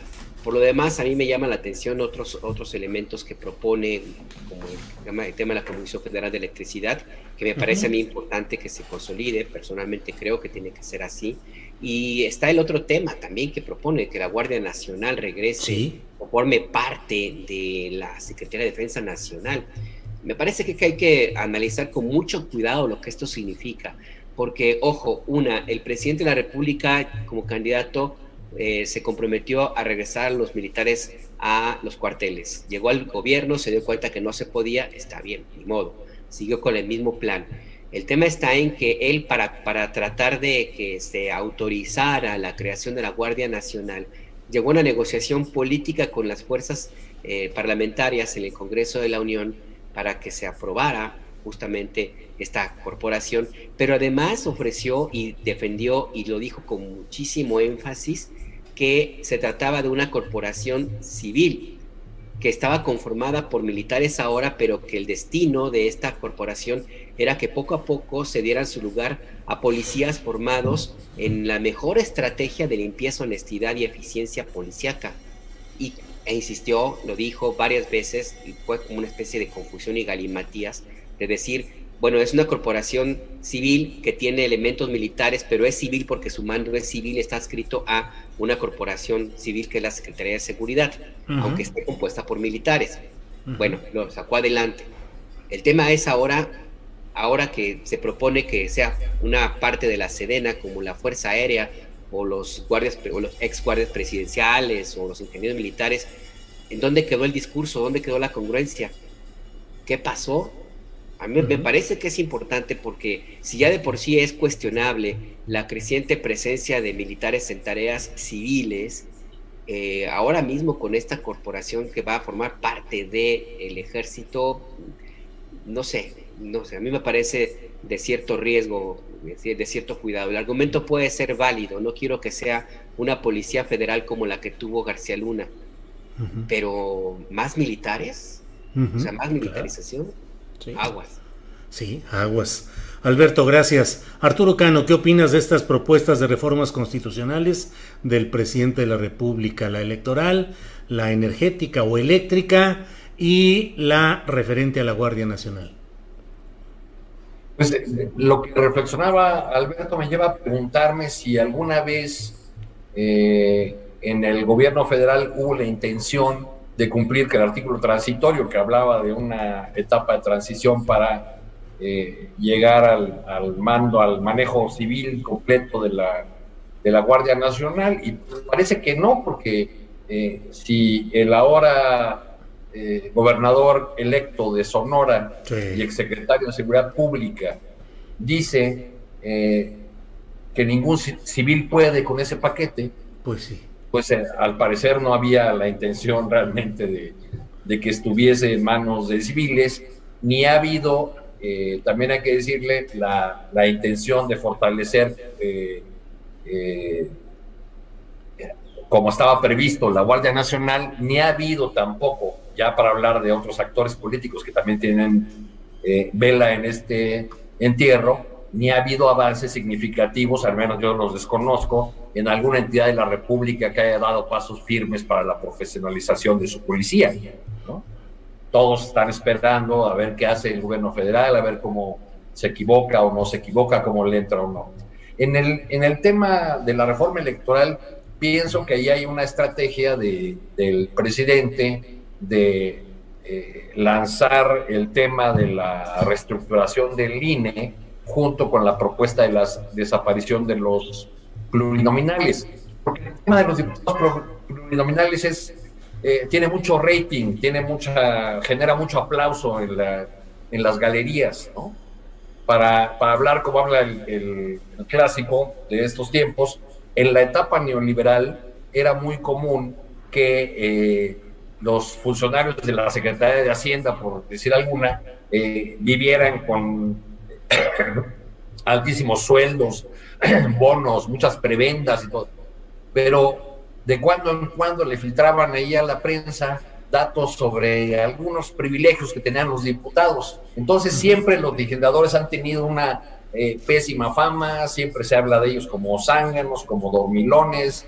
Eh, esos golpeteos muchas veces tienen un, un interés eh, político de, de, control, de sumisión del poder legislativo. Este, eh, a, mí, a mí me parece que es una propuesta muy popular, pero sería un error eliminar eh, a los 200 diputados plurinominales de un jalón, porque de alguna forma significan o garantizan eh, que, que, en el Congreso va a estar expresada la plural, pluralidad política del país. Hay muchos mitos alrededor de los pluris, ¿no? Se dice, no, pues es que esos llegan sin votos, ¿no? No, pues sí son votados, porque hay listas eh, por las que los electores votan, eh, y algunos de ellos probablemente son más votados que los que ganan una elección de mayoría en un distrito por la vía uninominal. Eh, el, la, la, tercera propuesta del presidente para fortalecer a la Comisión Federal de Electricidad eh, me parece que es eh, congruente con sus planes, con el discurso que ha manejado sobre la, la intención que hubo de los gobiernos anteriores de eh, disminuir, de golpear a, las empresas públicas este, para favorecer a los privados. Ahí yo, yo nada más me, me, sigo preguntando por qué el presidente no eh, hizo o no promovió estas reformas en el primer o en el arranque de su sexenio, que era el momento en que tenía mayor legitimidad, mayor poder, eh, mayor posibilidad de que, de que estas reformas que él buscaba, que quería o que estaban en su mente desde el arranque del gobierno, pudieran concretarse en el Congreso. Ahora puede ser que sea con que enfrente mayores dificultades para, para lograr la aprobación de estas reformas, aunque las tres van a ser temas que van a generar mucha discusión y que van a obligar a la oposición a, a tomar una postura muy clara. Por ejemplo, en el tema de la Guardia Nacional, eh, legalizar una situación de facto siempre ha sido una demanda de los militares. Entonces el PRI y el PAN en el Congreso se van a oponer a una algo que quieren los verdes? Uh -huh, uh -huh. Sería interesante verlo, ¿no? ¿Y de qué claro. manera se van a oponer? Claro. Si es que lo van a hacer. Sí. Gracias, Arturo.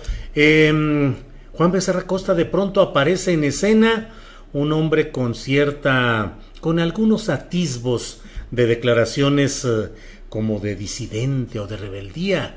El prócer del Partido Verde, Manuel Velasco Cuello, exgobernador de Chiapas, eh, a quien cuyo partido, el ente o el negocio de las cuatro mentiras, el Partido Verde Ecologista de México, dijo que iba a ampliar su rango de negociaciones no solo con Morena, sino con otros partidos en la Cámara de Diputados. Después de ello se da el, una publicación pues de manera muy peculiar en Reforma y difundido por Mexicanos contra la Corrupción de que el SAT, el Servicio de Administración Tributaria, eh, descubrió en auditorías que realizó en 2019 y 2020 eh, irregularidades por unos 500 millones de pesos y luego el güero Manuel Velasco Cuello, regularidades durante la administración de Velasco Cuello y luego este dice que no lo van a amedrentar y que el SAT está siendo utilizado como instrumento político contra opositores. ¿Cómo ves el peculiarísimo, el extraño caso de Manuel Velasco? De aliado, no sé si eh, real o, o, nada más por oportunismo, ahora a disidente o estar eh, en aparente choque con la 4T. ¿Cómo ves el tema, Juan? Una crónica de hechos anunciados, ¿no? O sea, uh -huh. nada nuevo, nada nuevo aquí, más que lo dicho que se esperaba que en algún momento se dijera. Eh, Ay Cocol, ya no te acuerdas cuando era Chimisclán, decía Cantinflas, y anda muy empoderado. Eh, el güero Velasco. Por ahí dicen algo que aplica y me parece que con gran razón al Partido Verde. Cría cuervos que te sacarán los ojos. Tampoco es algo nuevo. es algo que se sabe desde hace mucho tiempo. El verde es un cuervo que te va a sacar los ojos. Y es algo, Julio, también que se debe tener muy en claro cuando se construye una alianza con ellos que no son, pues digamos, un partido con una agenda que busca representar una ideología, tampoco un proyecto de gobierno, es un negocio. Es un negocio familiar que tiene varios centenados, porque está la familia y los centenados alrededor. Es una rémora del sistema de partidos que resulta ridículo desde su nombre, ¿no? O sea, un partido que se hace llamar verde cuando ningún ecologista de, de veras votaría por él ni por sus representantes. Es, es, es, más, si un proyecto ambientalista buscara el aval del Partido Verde Ecologista de México, en ese momento ese proyecto perdería cualquier tipo de credibilidad y de validez. Estamos hablando de un partido que, por ejemplo, sus dirigentes van a los toros, ¿no? Y que han propuesto que en México se aplique la pena de muerte. Partido Verde, ¿no? Preguntémonos aquí, ¿qué grupos de interés lo conforman? O sea, ¿quién en su sano juicio se identifica con el Partido Verde? Un parásito que cambia de alianza sin otra intención que estar junto a quien encabece las encuestas de popularidad en el momento, para con esto poder mantener su registro y con ello su negocio, o sus negocios, ¿no? porque no son, no son, son varios, son el que representa por un lado el presupuesto por el INE, y por otro, pues están los sobornos que recibe para votar a favor o en contra de alguna iniciativa, los tratos oscuros que, que, sus representantes hacen con empresarios. No olvidemos, ¿se acuerdan al niño verde pidiendo moches en video? Y a mí que me toca y para mí que va, ¿no? O sea, me parece que es el más tristemente célebre de todos y para mí que, ¿no? Y ahora, ¿no? Ya por lo que acabo de mencionar, no resulta extraño que Manuel Velasco este, pues haya utilizado una empresa vinculada a la estafa maestra con la finalidad de desviar recursos en Chiapas cuando fue gobernador. ¿Por qué lo sacan hasta ahorita? Está, también otra pregunta. Ahora, dice Velasco que no entiende cuál es la molestia del presidente en que haya dicho que, todas las voces deben ser escuchadas. Ah, pues, me parece que formula muy mal su chantaje. El presidente escucha todas las voces, lo hace todos los días. Yo creo que más bien lo que le molesta, como a todos los mexicanos, por un lado, sí es el nivel de corrupción de un partido en el que el suyo Morena, de ahí viene el otro lado, decidió aliarse.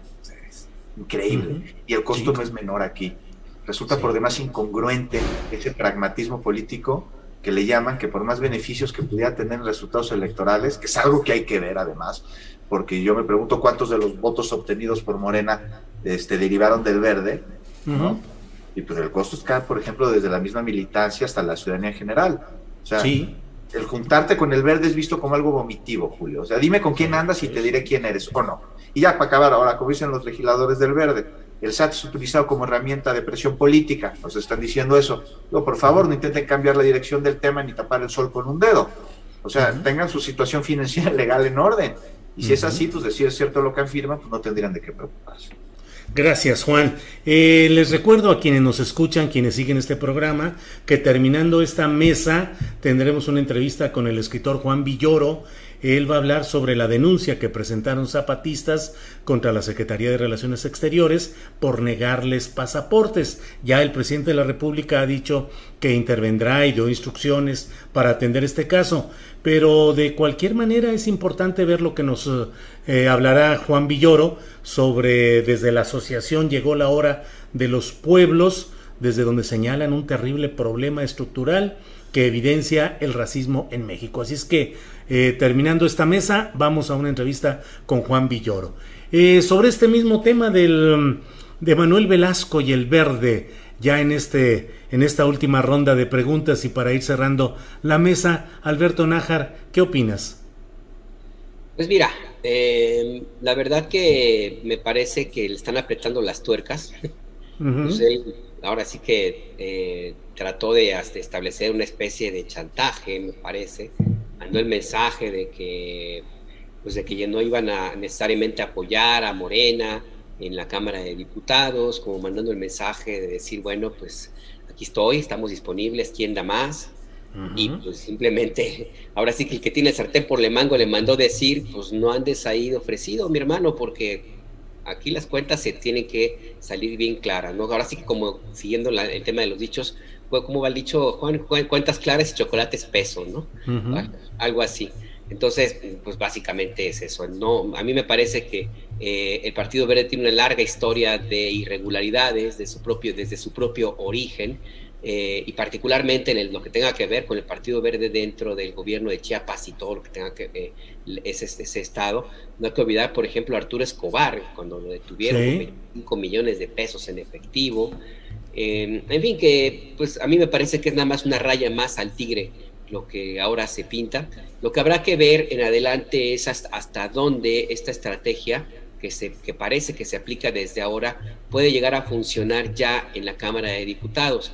Yo sigo pensando que a Morena le va a salir muy caro, muy caro el, contar con el respaldo del Partido Verde y con otros diputados para construir una mayoría calificada si es que logra hacerlo y no necesariamente en términos de billetes en efectivo que al supongo que a personajes de ese partido les encantaría, sino lo que va a tener que ceder en la agenda legislativa y los intereses vinculados al Partido Verde que va a tener que apoyar Morena a fin de conseguir el respaldo que tanto necesita.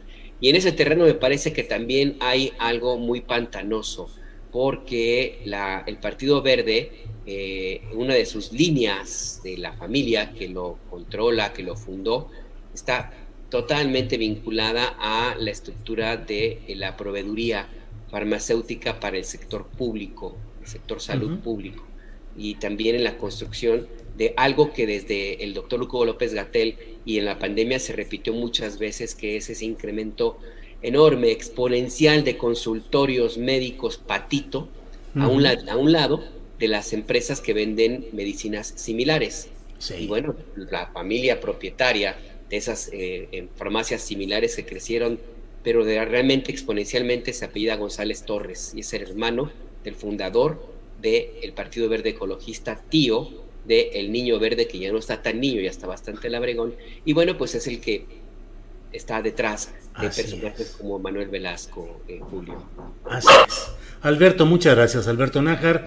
Arturo Cano, para cerrar esta mesa de periodistas del miércoles 16 de junio, tu opinión sobre Manuel Velasco y el verde en esta coyuntura.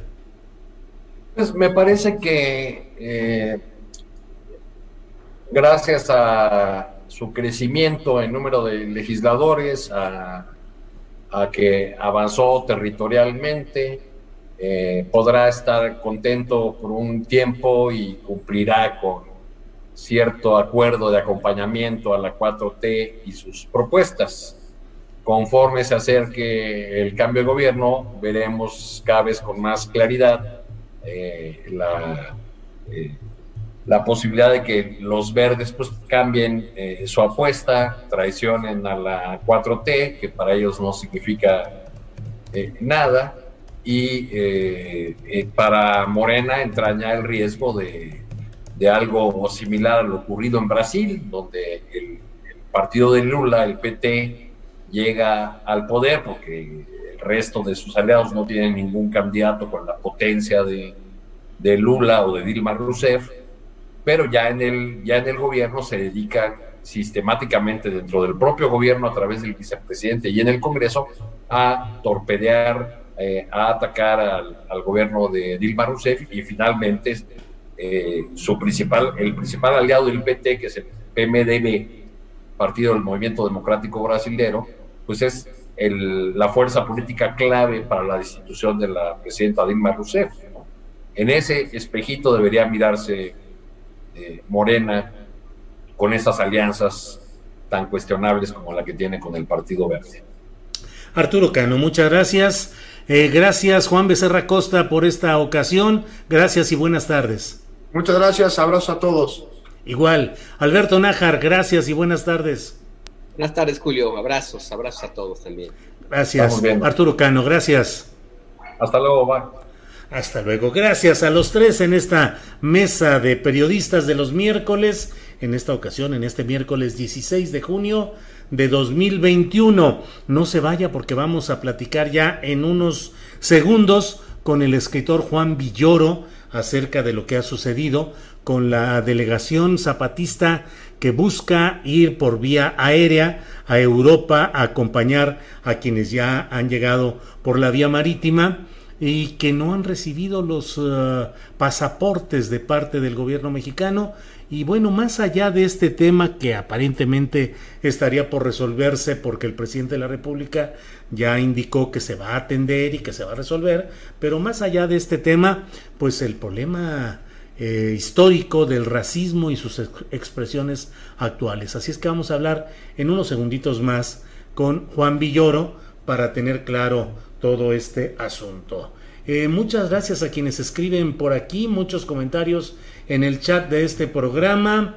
Eh, de todo, adelgazando el sector salud y se autorizó vía COFEPRIS que, el, COFEPRIS que las farmacias dieran consulta externa, dice Rafael Gómez, em, en fin, pues muchos comentarios que agradecemos de todos quienes aportan eh, comentarios, información, puntos de vista a este programa. Bueno, como le he dicho, vamos a hablar ya de inmediato con Juan Villoro, escritor, acerca del tema que les he comentado de la de las vicisitudes que están sufriendo eh, quienes están buscando trasladarse a Europa en la delegación zapatista que recorrerá varios países y que no les llegan, no les extienden sus pasaportes. El problema en sí pareciera ya estar en vías de solución administrativa, al menos eso pareciera, pero el problema de fondo va más allá y de eso queremos hablar justamente con Juan Villoro, a quien saludo. Juan, buenas tardes. Hola, ¿qué tal, Julio? Qué gusto de saludarte una vez más. Así es, igualmente, Juan. Gracias. Eh, con mucho gusto, Juan, y atentos además, pues a lo que sucede en este tema que ha, sido denunciado eh, por el zapatismo respecto a las trabas, algunas de ellas eh, iba a decir inexplicables, pero por otro lado muy explicables en el, en el contexto de racismo y discriminación que hay en México para el otorgamiento de pasaportes. Pero con este tema como un procedimiento administrativo, ¿qué es lo que hay de fondo? ¿Qué es lo que ves? ¿Qué es lo que señalas? Juan, por favor.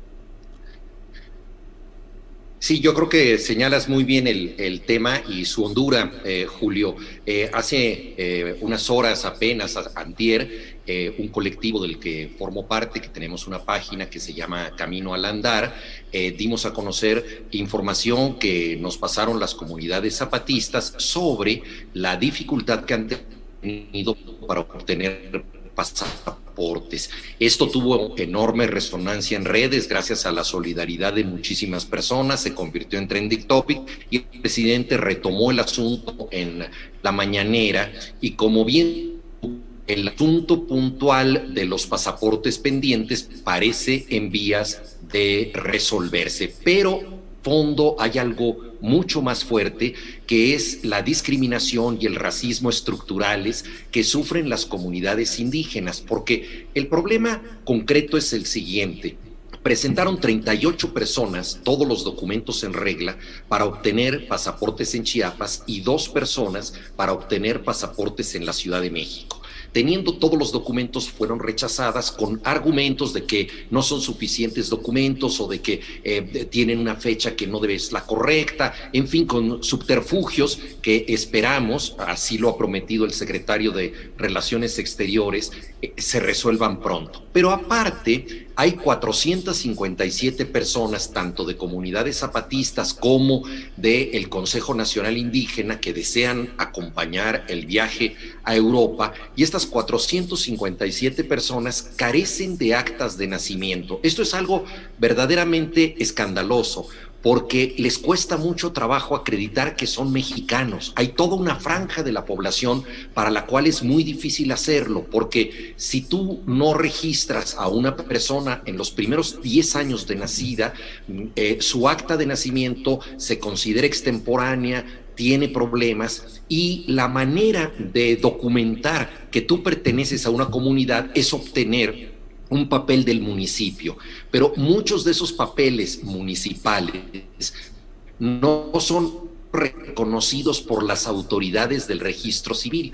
Entonces, las comunidades indígenas se encuentran ante esta situación terrible de no poder demostrar que pertenecen al país. Es algo escandaloso que los menos favorecidos no puedan ser tratados ni siquiera en términos de papeles como el resto de la población. Eso es lo que está de fondo, es lo que se ha transparentado en este ejercicio de las comunidades zapatistas. Ellos no quisieron acudir a algún tipo de apoyo especial, fueron por la vía normal eh, y eh, esto les fue rechazado. Entonces, es lo que está de fondo y el asunto compete también a la Secretaría de Gobernación porque es quien acredita quiénes son mexicanos y quiénes no lo son. Que está Juan Villoro, eh, supongo que esto está inscrito pues en la campaña permanente que hay en el sur, en el sureste de nuestro país, para tratar de detener el flujo de centroamericanos, de personas que no son nacidas en México y que buscan entrar al país aquí eh, y cruzar hacia Estados Unidos. Aquí el punto está en que a estas 495 personas tienen documentos de municipios em, del área zapatista, municipios de fuera de ella. ¿Cuál es la, la situación documental? Sí, efectivamente, algunos tienen eh, documentos de las juntas de buen gobierno del área zapatista eh, que no les son reconocidos, pero otros también tienen documentos de distintos municipios que tampoco les han sido eh, reconocidos. Y ahí tú tocas un tema central.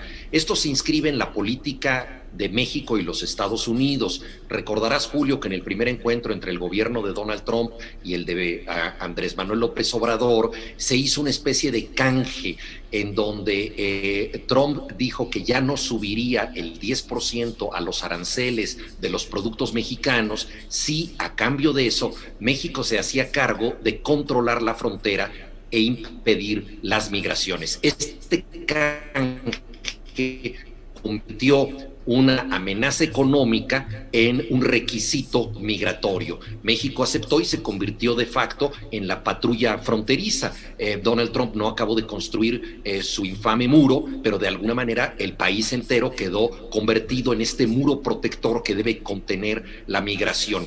Y es por ello que muchas de las anécdotas, de manera absolutamente escabrosa, eh, tienen que ver con la situación de que a la gente le dicen, demuéstrame que no eres guatemalteca. O sea, no solamente se trata de demostrar que eres mexicano, sino de demostrar que no eres centroamericano. Entonces, el subterfugio para no conceder actas, es decir, no tengo suficiente información y se nos van a colar centroamericanos como mexicanos pirata, como presuntos mexicanos.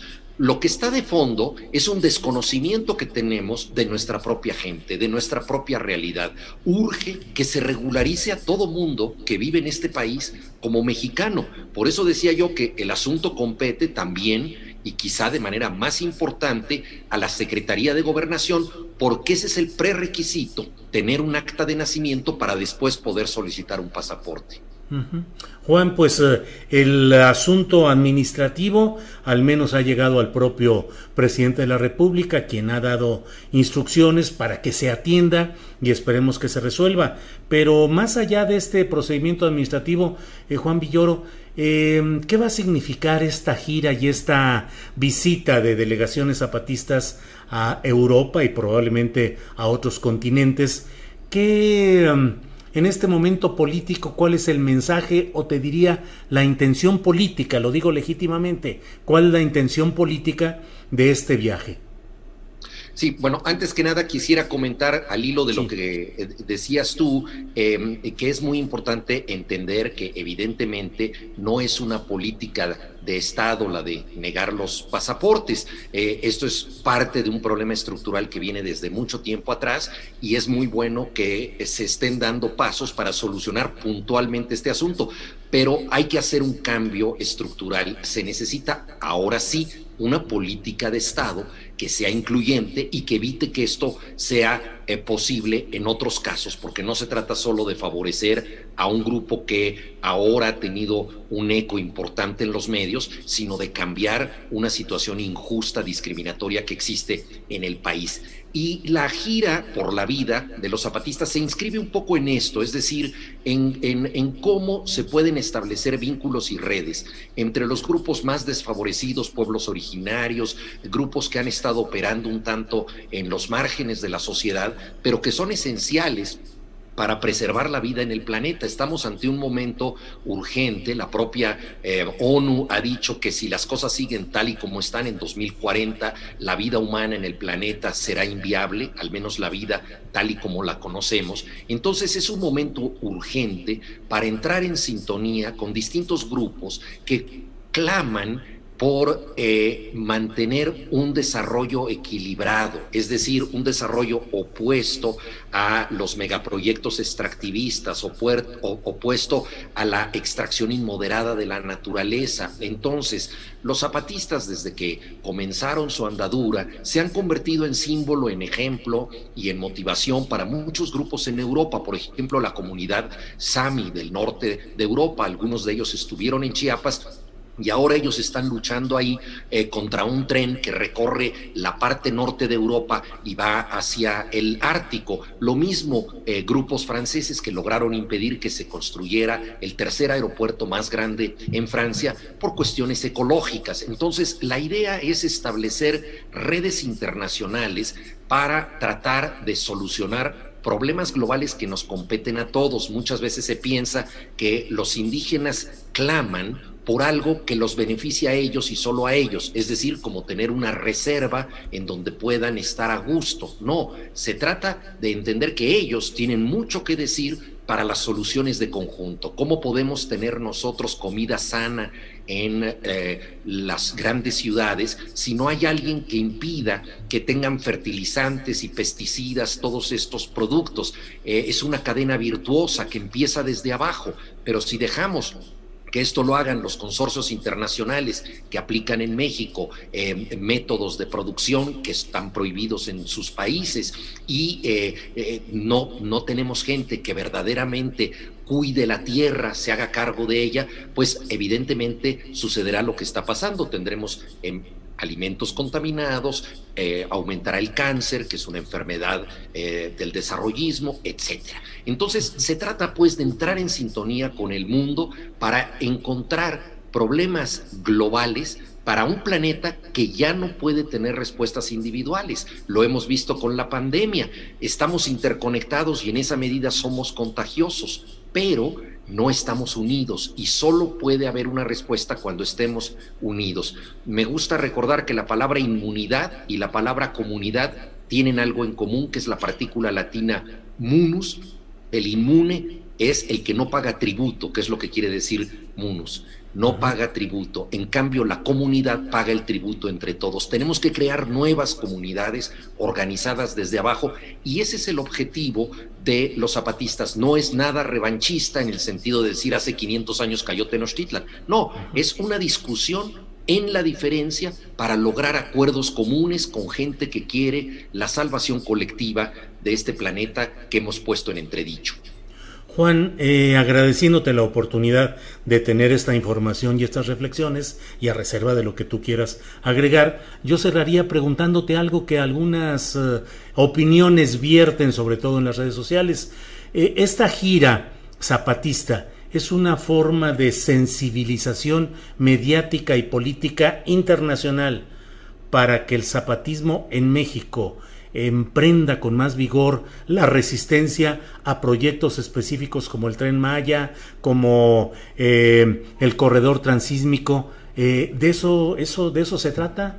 Juan? Sí, sí, se trata de, reforzar esas redes para una causa eh, común. Yo participé desde la asociación civil que postuló a Marichuy Patricio como candidata independiente a la, presidencia. Sabemos que no pudo llegar a la boleta, pero lo más importante de esa campaña, Julio, fue que logró articular a grupos indígenas que nunca se habían eh, reunido y que tienen una agenda muy parecida, porque unos luchan contra las mineras canadienses que hacen minería a cielo abierto, contaminando los ríos, otros contra las empresas chinas que cultivan eh, jitomates, etcétera. Son problemas locales, pero todos con eh, planteamientos comunes y esto se puede extender al resto del planeta. Entonces, efectivamente, ciertos proyectos desarrollistas que hay hoy en día en México, totalmente delirantes, que solamente beneficiarán a consorcios internacionales o a energías sucias como Dos Bocas o el Tren Maya, pues evidentemente se trata de establecer em, eh, vínculos, de compartir estrategias eh, y de entender que globalmente hay el mismo problema. Por eso hablaba yo del aeropuerto en Francia o de este tren que corre por el eh, norte de Europa o que pretende hacerlo. Entonces se trata justamente de ampliar las posibilidades de lucha en un momento que ya inevitablemente debe ser global. Los zapatistas lo han demostrado muchas veces haciendo incluso reuniones intergalácticas, te acordarás, eh, Julio, y entonces su vocación no es una vocación regionalista, ellos han dicho un mundo en el que quepan muchos mundos, esa pluralidad es la que creo que nos beneficia a todos en la diferencia, no se trata de que seamos iguales, se trata de que podamos convivir comunitariamente entre todos y esto compete a la agenda global, ya no es un tema de un solo país, de modo que este contraviaje, ¿verdad? 500 años después de la caída de Tenochtitlan, tiene simbólicamente eso. Es un viaje donde la mayoría de los tripulantes de los que fueron en barco son mujeres, alguien que no tiene definición binaria, ¿no? Y dos varones. Es, esa multiplicidad es un poco la que apunta a una sociedad, a una comunidad por venir. Juan, pues muchas gracias por esta información, por el contexto y por la reflexión sobre estos temas, a reserva de si deseas agregar algo, hacer algún señalamiento, con toda confianza. Juan.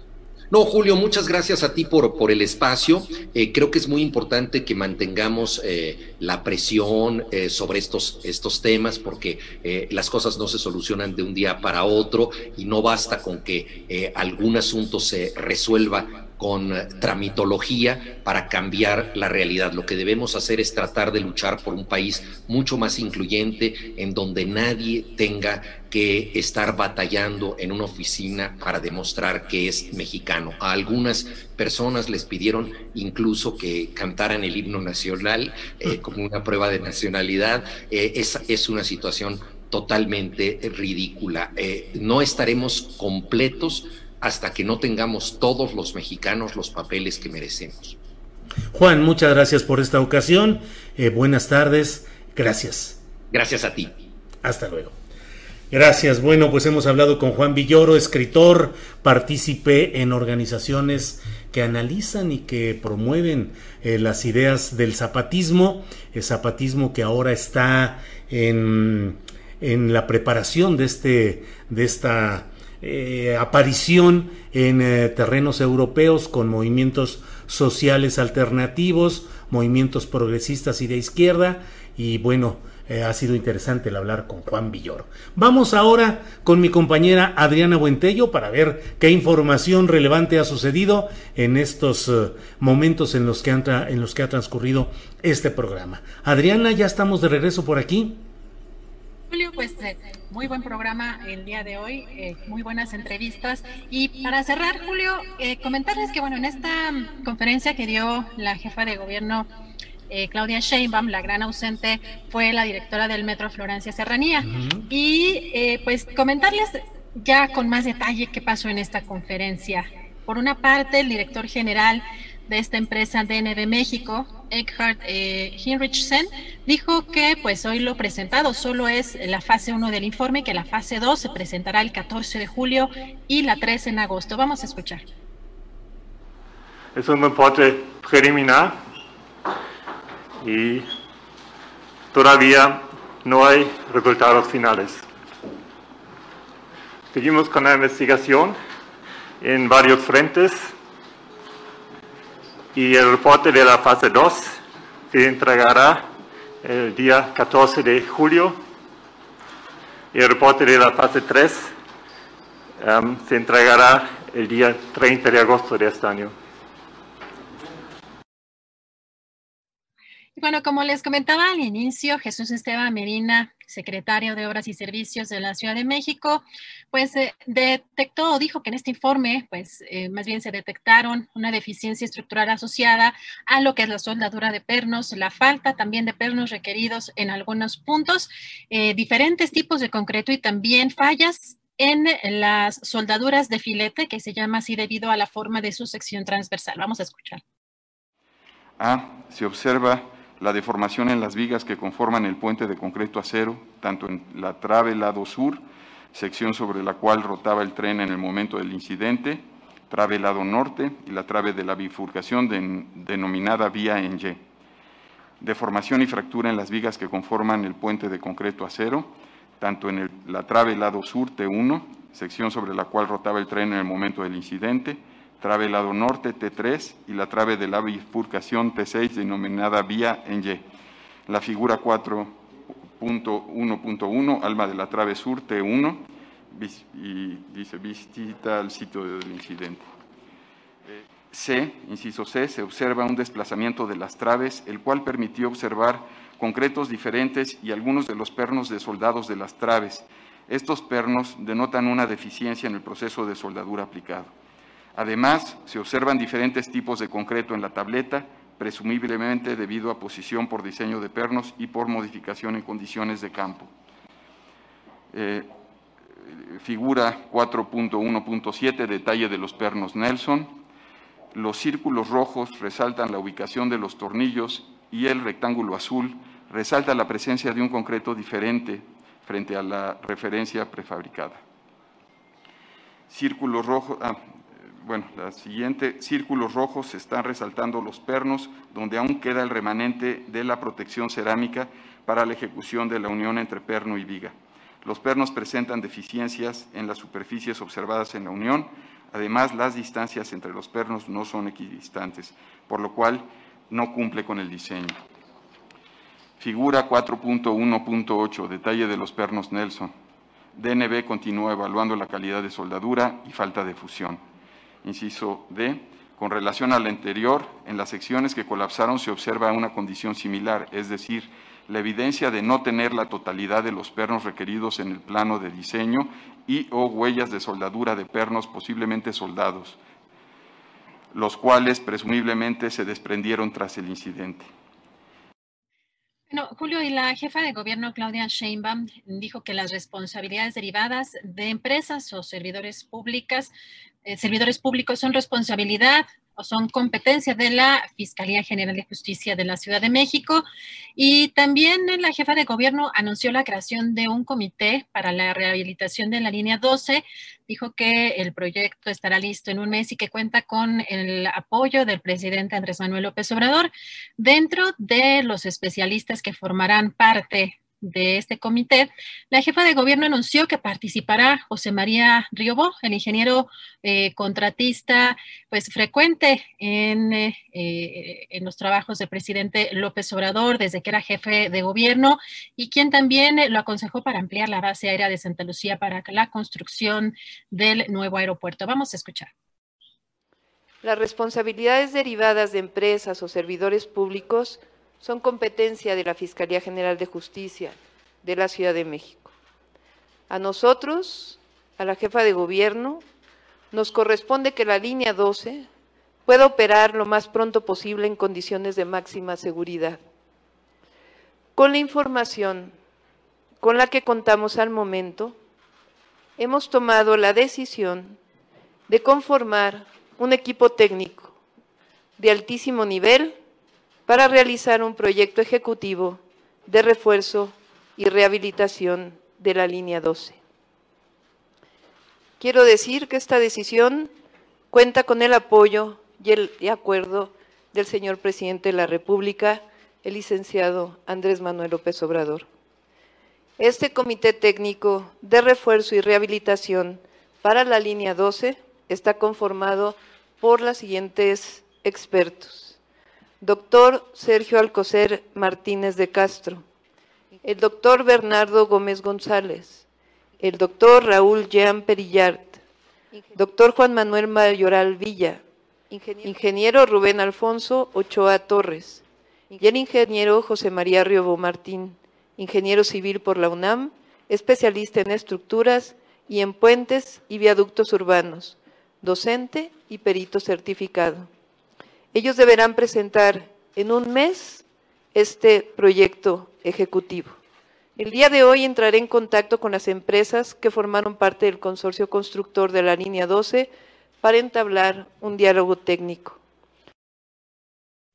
que el senador perredista y ex jefe de gobierno de la Ciudad de México, Miguel Ángel Mancera, dijo que los trabajos que realizó su administración ahí está, y ahí están, y que hoy el informe destacó que hubo un mantenimiento adecuado de acuerdo con eh, las declaraciones de Mancera. El senador señaló que no va a entrar en provocaciones por lo que evitó politizar el tema. Sin embargo, dijo que tras el sismo del año 2017, en su gestión se llevaron a cabo trabajos en los que se intervinieron, por ejemplo, para su reforzamiento las curvas 11 y 12, así como la columna 69, en eh, donde señaló que se encontró que no había anillos, lo que obligó a que se revisaran todas las columnas, aunque dijo no se encontró nada más allá de lo reportado. Escuchemos. Lo que mi administración realizó por parte de eh, trabajos, eh, tareas, operación del día a día, está ahí. No la vamos a, inventar ni la vamos a, hoy a, convertir en un discurso, sino ahí está. Está ahí y ahí se puede revisar. Mira, solo de esa parte solo puedo decirte que de los trabajos que se hicieron en 2017, eh, obra un informe aquí en el Senado de la República. Es decir, se intervinieron, hasta donde recuerdo, las eh, curvas 11 y 12 en reforzamiento y la columna 69, en donde se encontró que no había anillos. Eh, y hicieron las empresas, porque aquí vuelvo a reiterar, no, no solo lo hacía una persona, no lo hacía eh, un empleado al que se lo encargaras, sino lo hicieron empresas expertas en esta tarea, eh, hicieron una, un barrido de las columnas, de las columnas, dado que una de las columnas había presentado esta ausencia de anillos en su, eh, en su construcción. Entonces, eso obligó a que se revisaran todas las columnas. No se encontró esta ausencia más allá de lo que eh, informa el reporte. No, no, no quiero yo convertir en un tema político ni hacer reparto de culpas. Yo no voy a caer en esa. Hasta lo que han dicho hoy en el documento que se presentó hoy, hablan de un mantenimiento adecuado. Y hace unos minutos a las 3.14 de la tarde, el canciller Marcelo Ebrard publicó pues un primer posicionamiento eh, tras darse a conocer este dictamen preliminar de eh, la fase 1 y en este que estamos viendo en pantalla, bueno, lo, principal, les destaco que, pues dice el canciller que para esclarecer las causas del accidente, requerirá además de la presentación de un informe final de la investigación técnica, cuyos resultados preliminares fueron expuestos hoy eh, él dice, pues una indagatoria que revise todo el proceso de tomas de decisiones en el diseño, trazo, supervisión y mantenimiento de la obra, así como los numerosos informes que le han revisado en los últimos años. Pues este comunicado que lo acaba de eh, poner en su Twitter hace unos minutos a las 3.14 de la tarde. Julio, pues de la información más relevante de las últimas horas. Bien, pues Adriana Buentello, la verdad es que ha estado movidito el, el, programa, mucha información interesante y como dirían los clásicos esto, y tenemos más, todavía quedan más asuntos y más temas de los cuales iremos eh, eh, platicando mañana en un programa que también eh, va a estar cargadito de buena información, de mesa, la mesa segura, la mesa de seguridad y con muchos temas interesantes. ¿Cómo sentiste el programa hoy, Adriana? Pues muy gordito, Julio, muy llenito de información y buenas entrevistas. Eh, la mesa, como siempre, excelente, que nos permite abarcar más por, con más profundidad pues, los temas del día, los temas de coyuntura y muchas veces los temas que no alcanzamos a tocar este, porque suceden en la tarde-noche. Pero también para eso, Julio, pues que se conecten, bueno, que se, se metan a la página de julioastillero.com porque de aquí a mañana, además de tu eh, asticharla, eh, pues ahí van a encontrar toda la información más relevante eh, de aquí al día de mañana y de aquí a la, a la asticharla, Julio. Sí, y mira, déjame eh, con mi tecnología de última de último nivel, bueno, ya lo puso por ahí nuestro compañero Andrés Ramírez, las asticharlas y, y este programa también de Astillero Informa, que está disponible no solo en YouTube, sino también en podcast, está en varias de estas plataformas, específicamente en Amazon Music, en Spotify, en Google Podcast, en Apple Podcast y en Deezer. Así es que usted puede escuchar, es solamente audio, escuchar en el podcast, en estas plataformas, los programas que estamos produciendo. Eh, invitamos a suscribirse a la plataforma que más uh, utilice usted y a que nos escuche también con más calma y que puede reproducirla en el carro, en la casa, trabajando, haciendo alguna otra cosa. Puede usted escuchar solamente el audio de nuestros trabajos periodísticos. Adriana, pues creo que estamos listos para decir gracias por este día a la audiencia, al equipo eh, y estar listos para mañana. Así es, Julio, pues buen provecho. Nos vemos mañana y recuerden visitar julioastillero.com. Gracias. Buenas tardes. Gracias. Para que te enteres del próximo noticiero, suscríbete y dale follow en Apple, Spotify, Amazon Music, Google o donde sea que escuches podcast. Te invitamos a visitar nuestra página julioastillero.com. Ever catch yourself eating the same flavorless dinner three days in a row? Dreaming of something better? Well, HelloFresh is your guilt-free dream come true, baby. It's me, Kiki Palmer. Let's wake up those taste buds with hot, juicy pecan-crusted chicken or garlic butter shrimp scampi. Mm. Hello Fresh.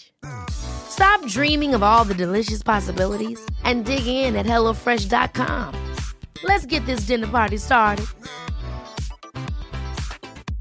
En Sherwin Williams somos tu compa, tu pana, tu socio, pero sobre todo somos tu aliado, con más de 6.000 representantes para atenderte en tu idioma y beneficios para contratistas que encontrarás en aliadopro.com. En Sherwin Williams somos el aliado del PRO. Para que te enteres del próximo noticiero, suscríbete y dale follow en Apple, Spotify, Amazon Music, Google o donde sea que escuches podcast. Te invitamos a visitar nuestra página julioastillero.com.